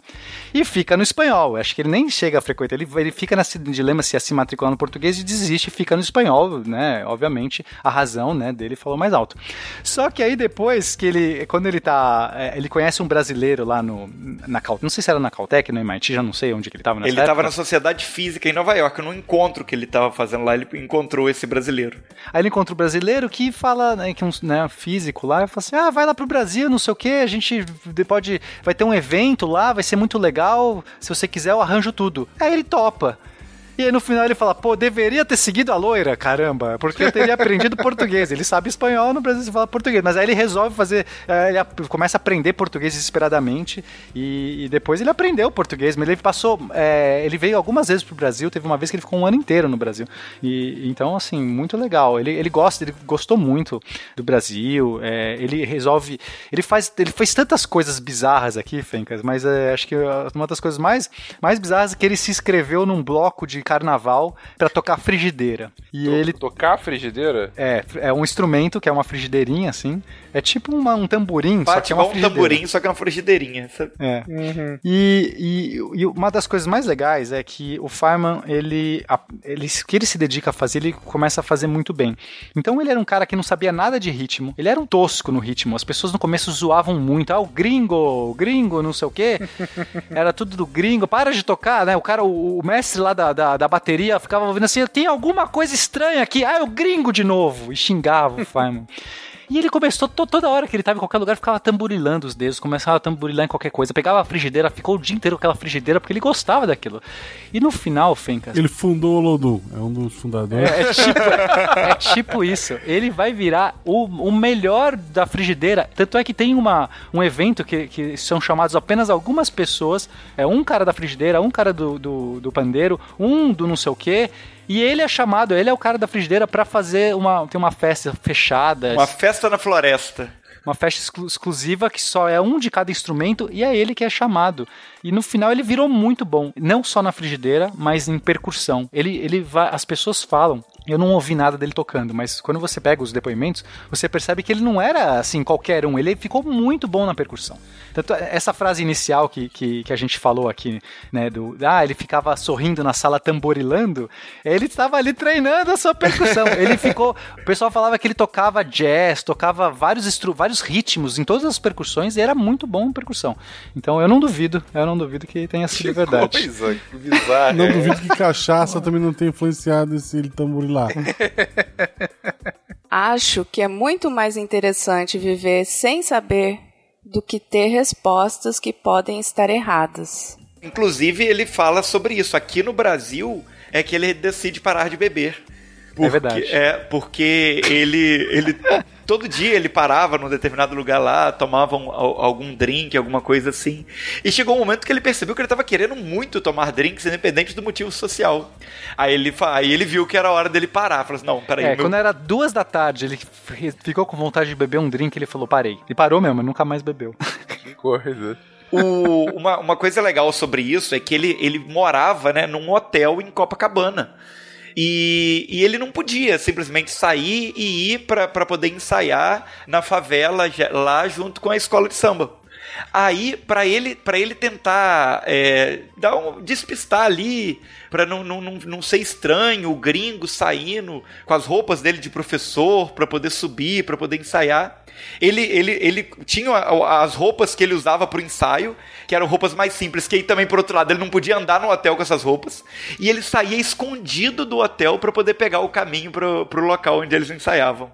Ele saía e entrava escondido no hotel. Entendeu? Ele mudava de roupa. Por um buraco na cerca. Por braça. Não, p- porque o Fireman, assim, dentro da- do, do ambiente acadêmico, ele era uma celebridade, né? Sim, Mesmo sim, que ainda claro. não era, o, o- não tinha ainda ganhado o prêmio Nobel nessa época, mas ele, ele já era um cara genial. Ele, ele era super. Ele foi convidado para palestrar em vários lugares, várias faculdades. Ele, ele era convidado o tempo todo pelo CIMEI. Então meio que destoava, as pessoas não deixariam, eles não, não deixavam ele ir pra favela, não deixavam ele fazer aquilo, tinha que fazer escondido. Mas sobre as palestras que ele deu, sobre essa parte acadêmica que ele acabou fazendo no Brasil, ele acaba fazendo, na verdade, Fencas, uma crítica muito forte ao sistema de ensino no Brasil, Uhum. que é, é, pô, é, é- é muito interessante quando ele conta isso. E eu acho que, que, que por todo, todo o trabalho que a gente está fazendo, toda essa história biográfica, que eu acho que é o ponto mais importante, já que a gente está comemorando o aniversário do SciCast, né? Que, que o, a- a- o sonho, né? A ideia do SciCast é essa, é tentar divulgar a ciência de uma maneira que, que realmente toque quem está ouvindo. Então eu acho que essa Uhum. palestra, essa visão dele de como ensinar ciência tem muito a ver com, com o ideal do, do programa. Ele começa a perceber, ele vai dar um curso, né? Então foi dar um curso lá na, na universidade, um curso especial, os alunos vão lá. E ele começa a perceber que os alunos têm muita dificuldade com algumas coisas, né? Ele pede para fazer uma coisa simples lá, e as pessoas, não, isso é muito fácil. Ah, não, ah, isso aqui não sei o que, ninguém entrega. Pouquíssimos entregam um, um negócio, né? E, e, obviamente ele estava pedindo coisas que não eram aquelas coisas que estavam nos livros, que estavam, né? É, não é não o era nenhuma dele. integral de Feynman, né? Não, não era nenhuma integral, não eram coisas que, difíceis, mas eram coisas que eram tinham um paradigma diferente, porque é isso que ele foi percebendo. Ele foi percebendo que os livros, né, ele, ele, depois ele pegou o material didático, esse, começa com ele dando esses cursos e percebendo que as pessoas é, não conseguiam fazer certas coisas básicas, sabe? Ele, ele ensinava um negócio. Eles entendiam os conceitos todos, né? Parece que eles sabiam os conceitos todos, mas eles não conseguiam aplicar nada daquilo em Exatamente. nada. Exatamente. Ele, ele, eles podiam repetir o que o professor falasse, tipo, o que é um momento angular? É o produto do, do, do braço, não sei o que, pela, sabe? O cara consegue reproduzir tudo, mas aí você põe uma bolinha girando não sei o que, não faço ideia o que é isso, porque eu não sei o que é isso. Ele não sabia, eles só sabiam reproduzir os conceitos. E era tudo muito isso, de você falar os conceitos, de você poder escrever. Aí os alunos até falavam assim: já sei uma das perguntas na prova. Na prova vai cair o que é o momento angular. E eu vou responder lá. lá. Porque era isso, não, não, não ia ter, sabe, o pensar aquilo, o exercitar. E ele pegou os livros didáticos, aí ele começou a ver é, realmente que as coisas estavam muito conceito e pouca aplicação, pouca realmente uso das coisas. Tem até um, um exemplo que ele fala assim: olha, o único lugar que eu achei dados é, dados é, práticos, né, dados é, como chama, Exper experimentais, porque ele falava que era tudo teórico, não tinha assim o uso daquilo, né, era só deduções e não sei o que. Aí ele falou assim: eu vi é, um exemplo de uma bolinha rolando numa num plano inclinado, né? Então você tem lá uma esfera rolando num plano inclinado e, e você tinha as velocidades, os tempos que a bolinha passava em cada um dos lugares com barras de incerteza como se você fizesse uma medida e você tiver, né, você tem incerteza naquela medida, você vai pôr nas barras de incerteza. E aí tinha os números lá, 2 segundos, 2.1, 4,6, 5.9, etc. Só que o que ele percebeu é que a bolinha, uma bolinha verdadeira rolando daquele jeito, nunca poderia gerar aqueles números, porque a bolinha tem momento de inércia, ela tem uma, uma, uma dimensão que não é uma, ela não é um ponto imaterial no espaço, ela tem uma energia para ela rotacionar. Essa energia energia ela é consumida. Então, um plano inclinado, né, acelerando a bolinha, a gravidade acelerando a bolinha, vai gastar um pouco dessa energia para fazer o próprio movimento do girar. E aqueles dados foram gerados, foram fakes, fakeados, com uma bolinha sem massa descendo, né, ou sem momento de inércia descendo a rampa. Então nem aquilo servia para nada, porque é isso que estava falando. Aquilo não serve para as pessoas, porque elas vão ali você acha que aquilo é um experimento físico e não é aquilo é só uma ilusão. E as pessoas vão olhar aquilo e achar que aquilo é, um, aquilo é até pior, porque parece um instrumento físico. E não é. E os livros todos estavam recheados com essas. Não com isso, né? Porque não tinha dados experimentais, aquilo era o único caso fakeado, mas o resto era só coisas é, é, teóricas e conceituais, sem realmente o, o, uso da prática. Aí ele, inclusive, fala que vai fazer uma. uma é, fala assim, Feynman, você faça uma crítica, ou faça. É, fale alguma. Uma, faz uma palestra que você fale o que você quiser. Ah, vou vou falar então do ensino do Brasil. Pode ser? Pode. O que você quiser, Fábio. Pode falar. A gente precisa ouvir essas opiniões. É muito importante. Então, então tá bom. Mas olha, posso falar qualquer coisa mesmo? Pode, claro. Pode falar qualquer coisa mesmo. Aí ele vai lá, né? E aí ele chega com o livro, né, no dia da palestra, né? Exatamente. Fala aí, aí a primeira coisa que acontece quando ele chega com o livro é que um dos caras que tinham chamado ele para dar palestra fala: Poxa, você vai comentar alguma coisa desse livro? Porque o cara que escreveu esse livro tá aqui. Todo mundo acha que esse livro é um livro muito bom.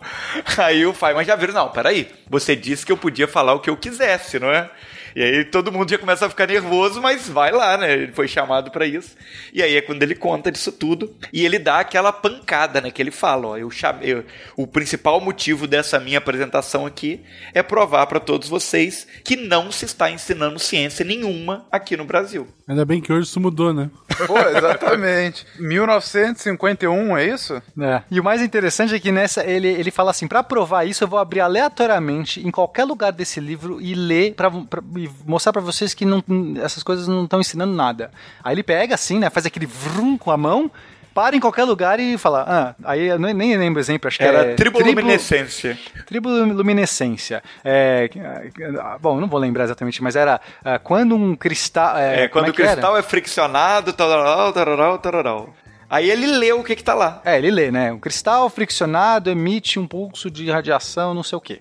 Aí ele fala assim, tá, vou, é, não tinha mais nada ali. Ele falou assim, alguém pode dar um exemplo de triboluminescência? Alguém sabe o que é isso? Não sei o que. Aí ele pega, por exemplo, ele fala assim, se eu pegar um, um cristal, de um, um, bloquinho de açúcar e, e, e, espremer com um alicate e vai sair luz, isso é triboluminescência. Só que as pessoas quando leem isso, elas não podem chegar nas suas casas e fazer o experimento porque elas não sabem o que é isso.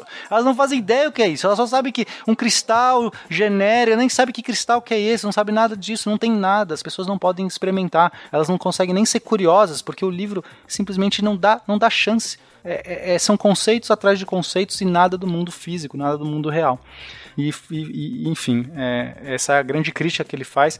Ele também vai fazer a mesma crítica também é, nos Estados Unidos. É, claro que é, acho que a condição do Brasil era ainda pior. A situação do Brasil era num nível que ele fala é, que ele ministrou aquelas aulas e tal, e que no final das contas, de todos os alunos que ele teve nas aulas, apenas dois alunos conseguiam, conseguiram no final do curso fazer as coisas que ele tinha proposto, certo? E aí acontece que no final da palestra. Não, e aí, então ele fala assim: então acho que tem alguma esperança, talvez no sistema brasileiro, é, alguma minoria consiga passar adiante, consiga realmente aprender alguma coisa, né? Ele fala, porque tem dois, dois alunos de 30, sei lá. Conseguiram alguma coisa, né? Uhum. E um deles era Roberto Pena. É. pam, pam, pam. Não, aí um deles levanta a mão e fala assim: não, eu sou um aluno do exterior, eu. Eu, eu estudei eu na Alemanha. Estudei na Alemanha, tô vindo aqui. Acabei de chegar. E o outro era uma coisa parecida também. É, o outro não... ele, ele, ele conta que ele estudou na época que o Brasil estava no esforço de guerra lá e não tinha professores na universidade. Então ele acabou estudando sozinho. É verdade, ele estudou autodidata. Caraca, cara. É. É. Que coisa, que, que coisa baixa astral para esse final de cast. É meio triste pensar que, que realmente é, você, é como vocês comentaram, gente, é a década de 50, mas não é tão diferente da realidade que a gente vê nos nossos livros didáticos e nas salas de aula hoje. E não era por falta de bons profissionais, né? Porque o César Lattes estava trabalhando, né? Sim. É. Na época. Esse homem morreu de quê? Velho? Não, ele morreu de câncer. Ah, trabalhando. Que bom, consegui terminar num clima pior ainda. Vamos falar um pouco mais de bomba atômica pra Não, terminar. Não, mas peraí, mas peraí. Se serve, se serve de consolo, quando ele morre, ele faz uma, mais uma das declarações dele que, que mostra assim como que ele era uma pessoa espontânea. Antes né? ou depois de morrer? É, ele faz declaração depois. Antes de morrer, né? Okay. Antes de morrer. boa, boa. Mas tem a ver com poder falar, talvez, depois de morrer, porque o que ele diz é o seguinte: ele fala pra esposa dele, né, antes de morrer, que ele odiaria ter que morrer duas vezes, porque esse negócio de morrer é muito chato. A esposa, você diz, ele casou de novo, né? Porque a outra tinha morrido. Ah, ele casou pela terceira vez. É, essa já seria a terceira esposa. E, que com quem ele teve dois filhos. Hum. Eu prefiro ter perguntas que não podem ser respondidas do que respostas que não podem ser questionadas. Ah, Fencas, rapidinho antes de acabar, é, acho que é legal citar o envolvimento dele no episódio da, na explosão da Challenger. Não, não, não, ele não causou a explosão. Ele explodiu a Challenger, foi uma brincadeira calma, dele. Calma, só de sacanagem, né? É. Ele fez uma brincadeirinha lá, colocou um urânio lá dentro. Não, o que acontece é, quando né, rolou, né, mais um, já, já que é clima ruim, né, vamos lá. Teve a explosão uhum. da Challenger e, em 86, né, matou aí todos os tripulantes. Aí foi, uma, foi feita uma comissão para avaliar o que aconteceu, né, pra e o, o Fireman foi chamado para essa comissão. Mas colocaram, é, tinham que colocar pessoas importantes para dar aquela, aquela, é, as pessoas terem, terem convicção, né? Não era uma coisa bobagem porque a pressão pública foi muito grande. Mas eles, eles realmente achavam que ia ser de boa, iam colocar as pessoas, vezes iam assinar uns papéis e os engenheiros iam dizer o que aconteceu. Só que chamaram a pessoa errada, né? Chamaram o Fireman. O Fireman nunca faria isso. O Fireman, Fencas, ele fez uma análise da NASA insana, insana. Ele foi em todos os níveis no chão de fábrica, ele falou com, cada, com os engenheiros, ele começou a entender os processos, como que funcionava a logística. Ele não terminou só com o um relatório da, da Challenger, ele terminou com um relatório de como a NASA funcionava e como ela era ineficiente. Exatamente. E, e, assim, coisas que ele percebia era, quando ele falava com os engenheiros de fábrica, para assim, uma, ele, ele falou assim, ah, eu quero tentar descobrir qual é a chance que vocês, quanto que vocês atribuem a probabilidade de, de dar uma falha no processo. Então os caras falavam assim, né, os engenheiros, os superiores, uma em 100 mil, a chance de falha, não, isso aqui foi um evento único, porque não sei o que. A gente tem todo um controle com mil tarefas, não sei o que, uma em cem mil. E quando ele ia descendo o nível, as chances iam diminuindo, né? Ficando cada vez menores.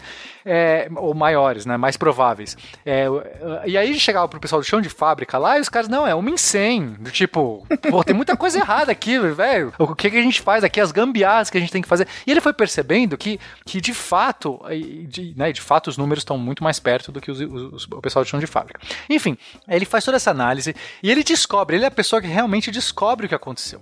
Só que ele vai revelar isso não de qualquer jeito. Ele é o Feynman, ele é esse showman. Então, é, as pessoas pedem lá para ele apresentar com a imprensa, uma coletiva de imprensa, de o que aconteceu, não sei o que, tereréu. E tá passando, ele, ele pede um copo de gelo, né? Ele pede um, um, um copo de gelo que tava calor, não sei o que. E nisso é, tem um modelo da Challenger, da Challenger passando na mão das pessoas. Ele abre o modelo, assim, tira uma peça do modelo e coloca no copo de gelo. É o anel de vedação dos tanques, que é um, né, um anelzinho pequenininho, no, no de verdade era gigantesco e ele põe dentro do copo de gelo. E aí quando ele tira, ele mostra, né, que o anel ficou duro, ele mostra assim para todo mundo e assim, é, né, ele, ele, prova por que que aconteceu, porque era tava muito frio naquele dia do lançamento. Os anéis de vedação enrijecem naquelas temperaturas e o vazamento aconteceu justamente, né, teve um vazamento no tanque porque esse anel não, não vedou e isso causou a, a explosão no final. E mas essa é mais uma das, das anedotas dele aí. Nossa, mãe, que coisa. Gente, como já dissemos aqui, a vida de um cara que fez de tudo e que já tocou é, não é pandurim, é, é frigideira. frigideira. Frigideira em escola de samba no Brasil. Não só isso, ó, ficou muita coisa de fora, porque além de tocador de frigideira, ele tocou bongô semi-profissionalmente, acompanhando uma trupe de balé pela Europa inteira.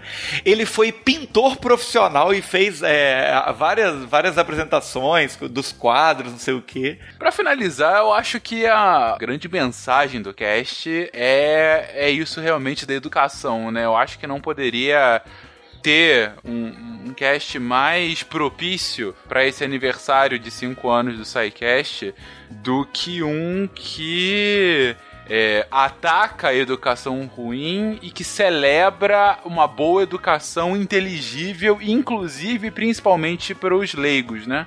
É Exatamente, você, Fencas. Você de fato fazer com que a pessoa entenda. Não só um, ah, tá bom, você sabe, eu fico feliz que você saiba, vida que segue. Não, é entende o mundo, gente. Você consegue, não é porque você não estudou aquilo formalmente que você não é capaz de entender. Não é porque o Feynman era um físico que ele não pôde aprender a tocar bongô e, sabe, e, e entender por que, que uma nave explode. Digo, se você se dedica de fato a alguma coisa e quer realmente entender, você consegue entender aquela coisa e se você já tem esse conhecimento, você consegue passar esse conhecimento para frente. E, isso, cara, faço esse essa fala final aqui porque é uma coisa que eu falo para todo mundo da equipe do SciCast quando eles entram no projeto. Sempre quando é a primeira gravação, eu passo essa mensagem. Bom, eu tô aqui com mais cinco pessoas da equipe que já ouviram essa minha frase mais de uma vez.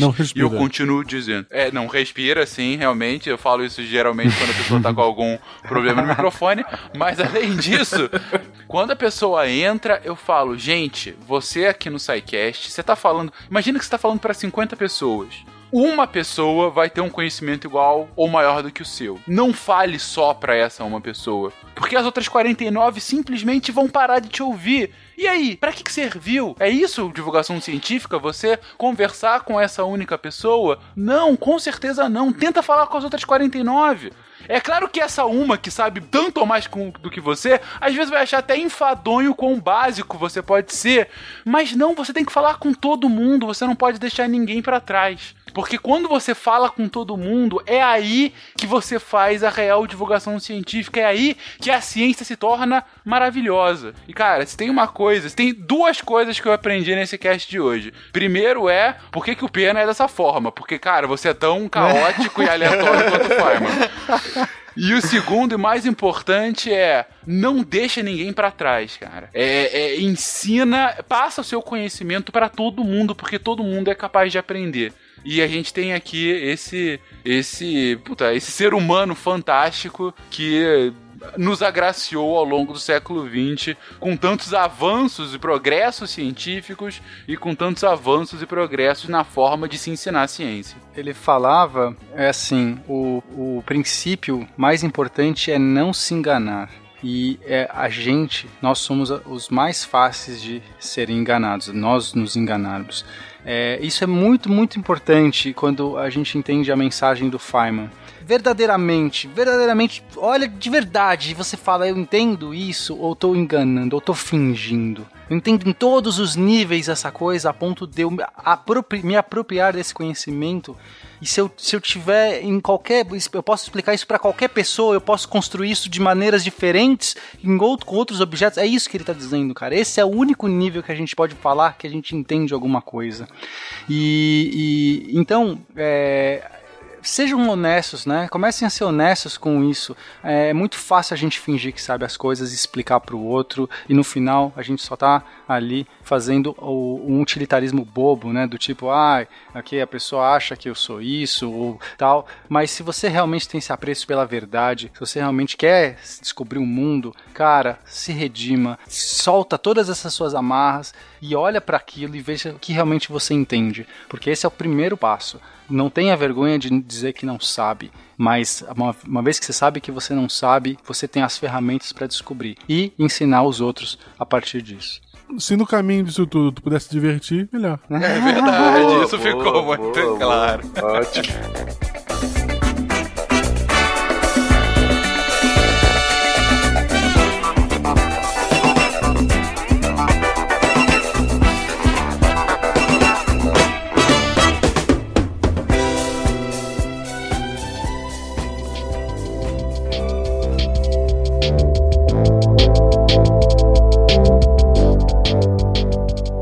Sociedade moderna parece estar sofrendo algumas ameaças graves. E aquela em que eu gostaria de me concentrar e que na verdade será o tema central, embora haja um monte de teminhas secundários, o tema central de minha discussão é que eu acredito que um dos maiores perigos para a sociedade moderna é o possível ressurgimento e expansão das ideias de controle do pensamento. Ideias como as que Hitler teve ou Stalin no seu tempo, ou religião católica na Idade Média, ou os chineses hoje. Acho que um dos maiores perigos é que isso aumente até englobar o mundo inteiro. Richard Feynman, Simpósio Galileu, na Itália, 1964.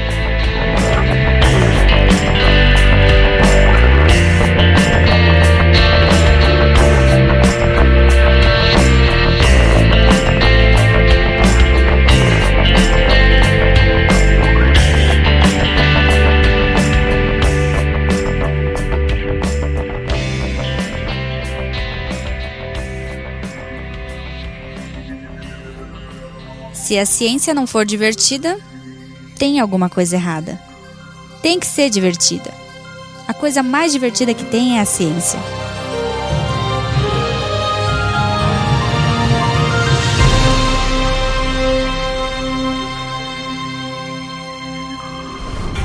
Este programa foi editado por Tapcast. Edições e produções de podcast.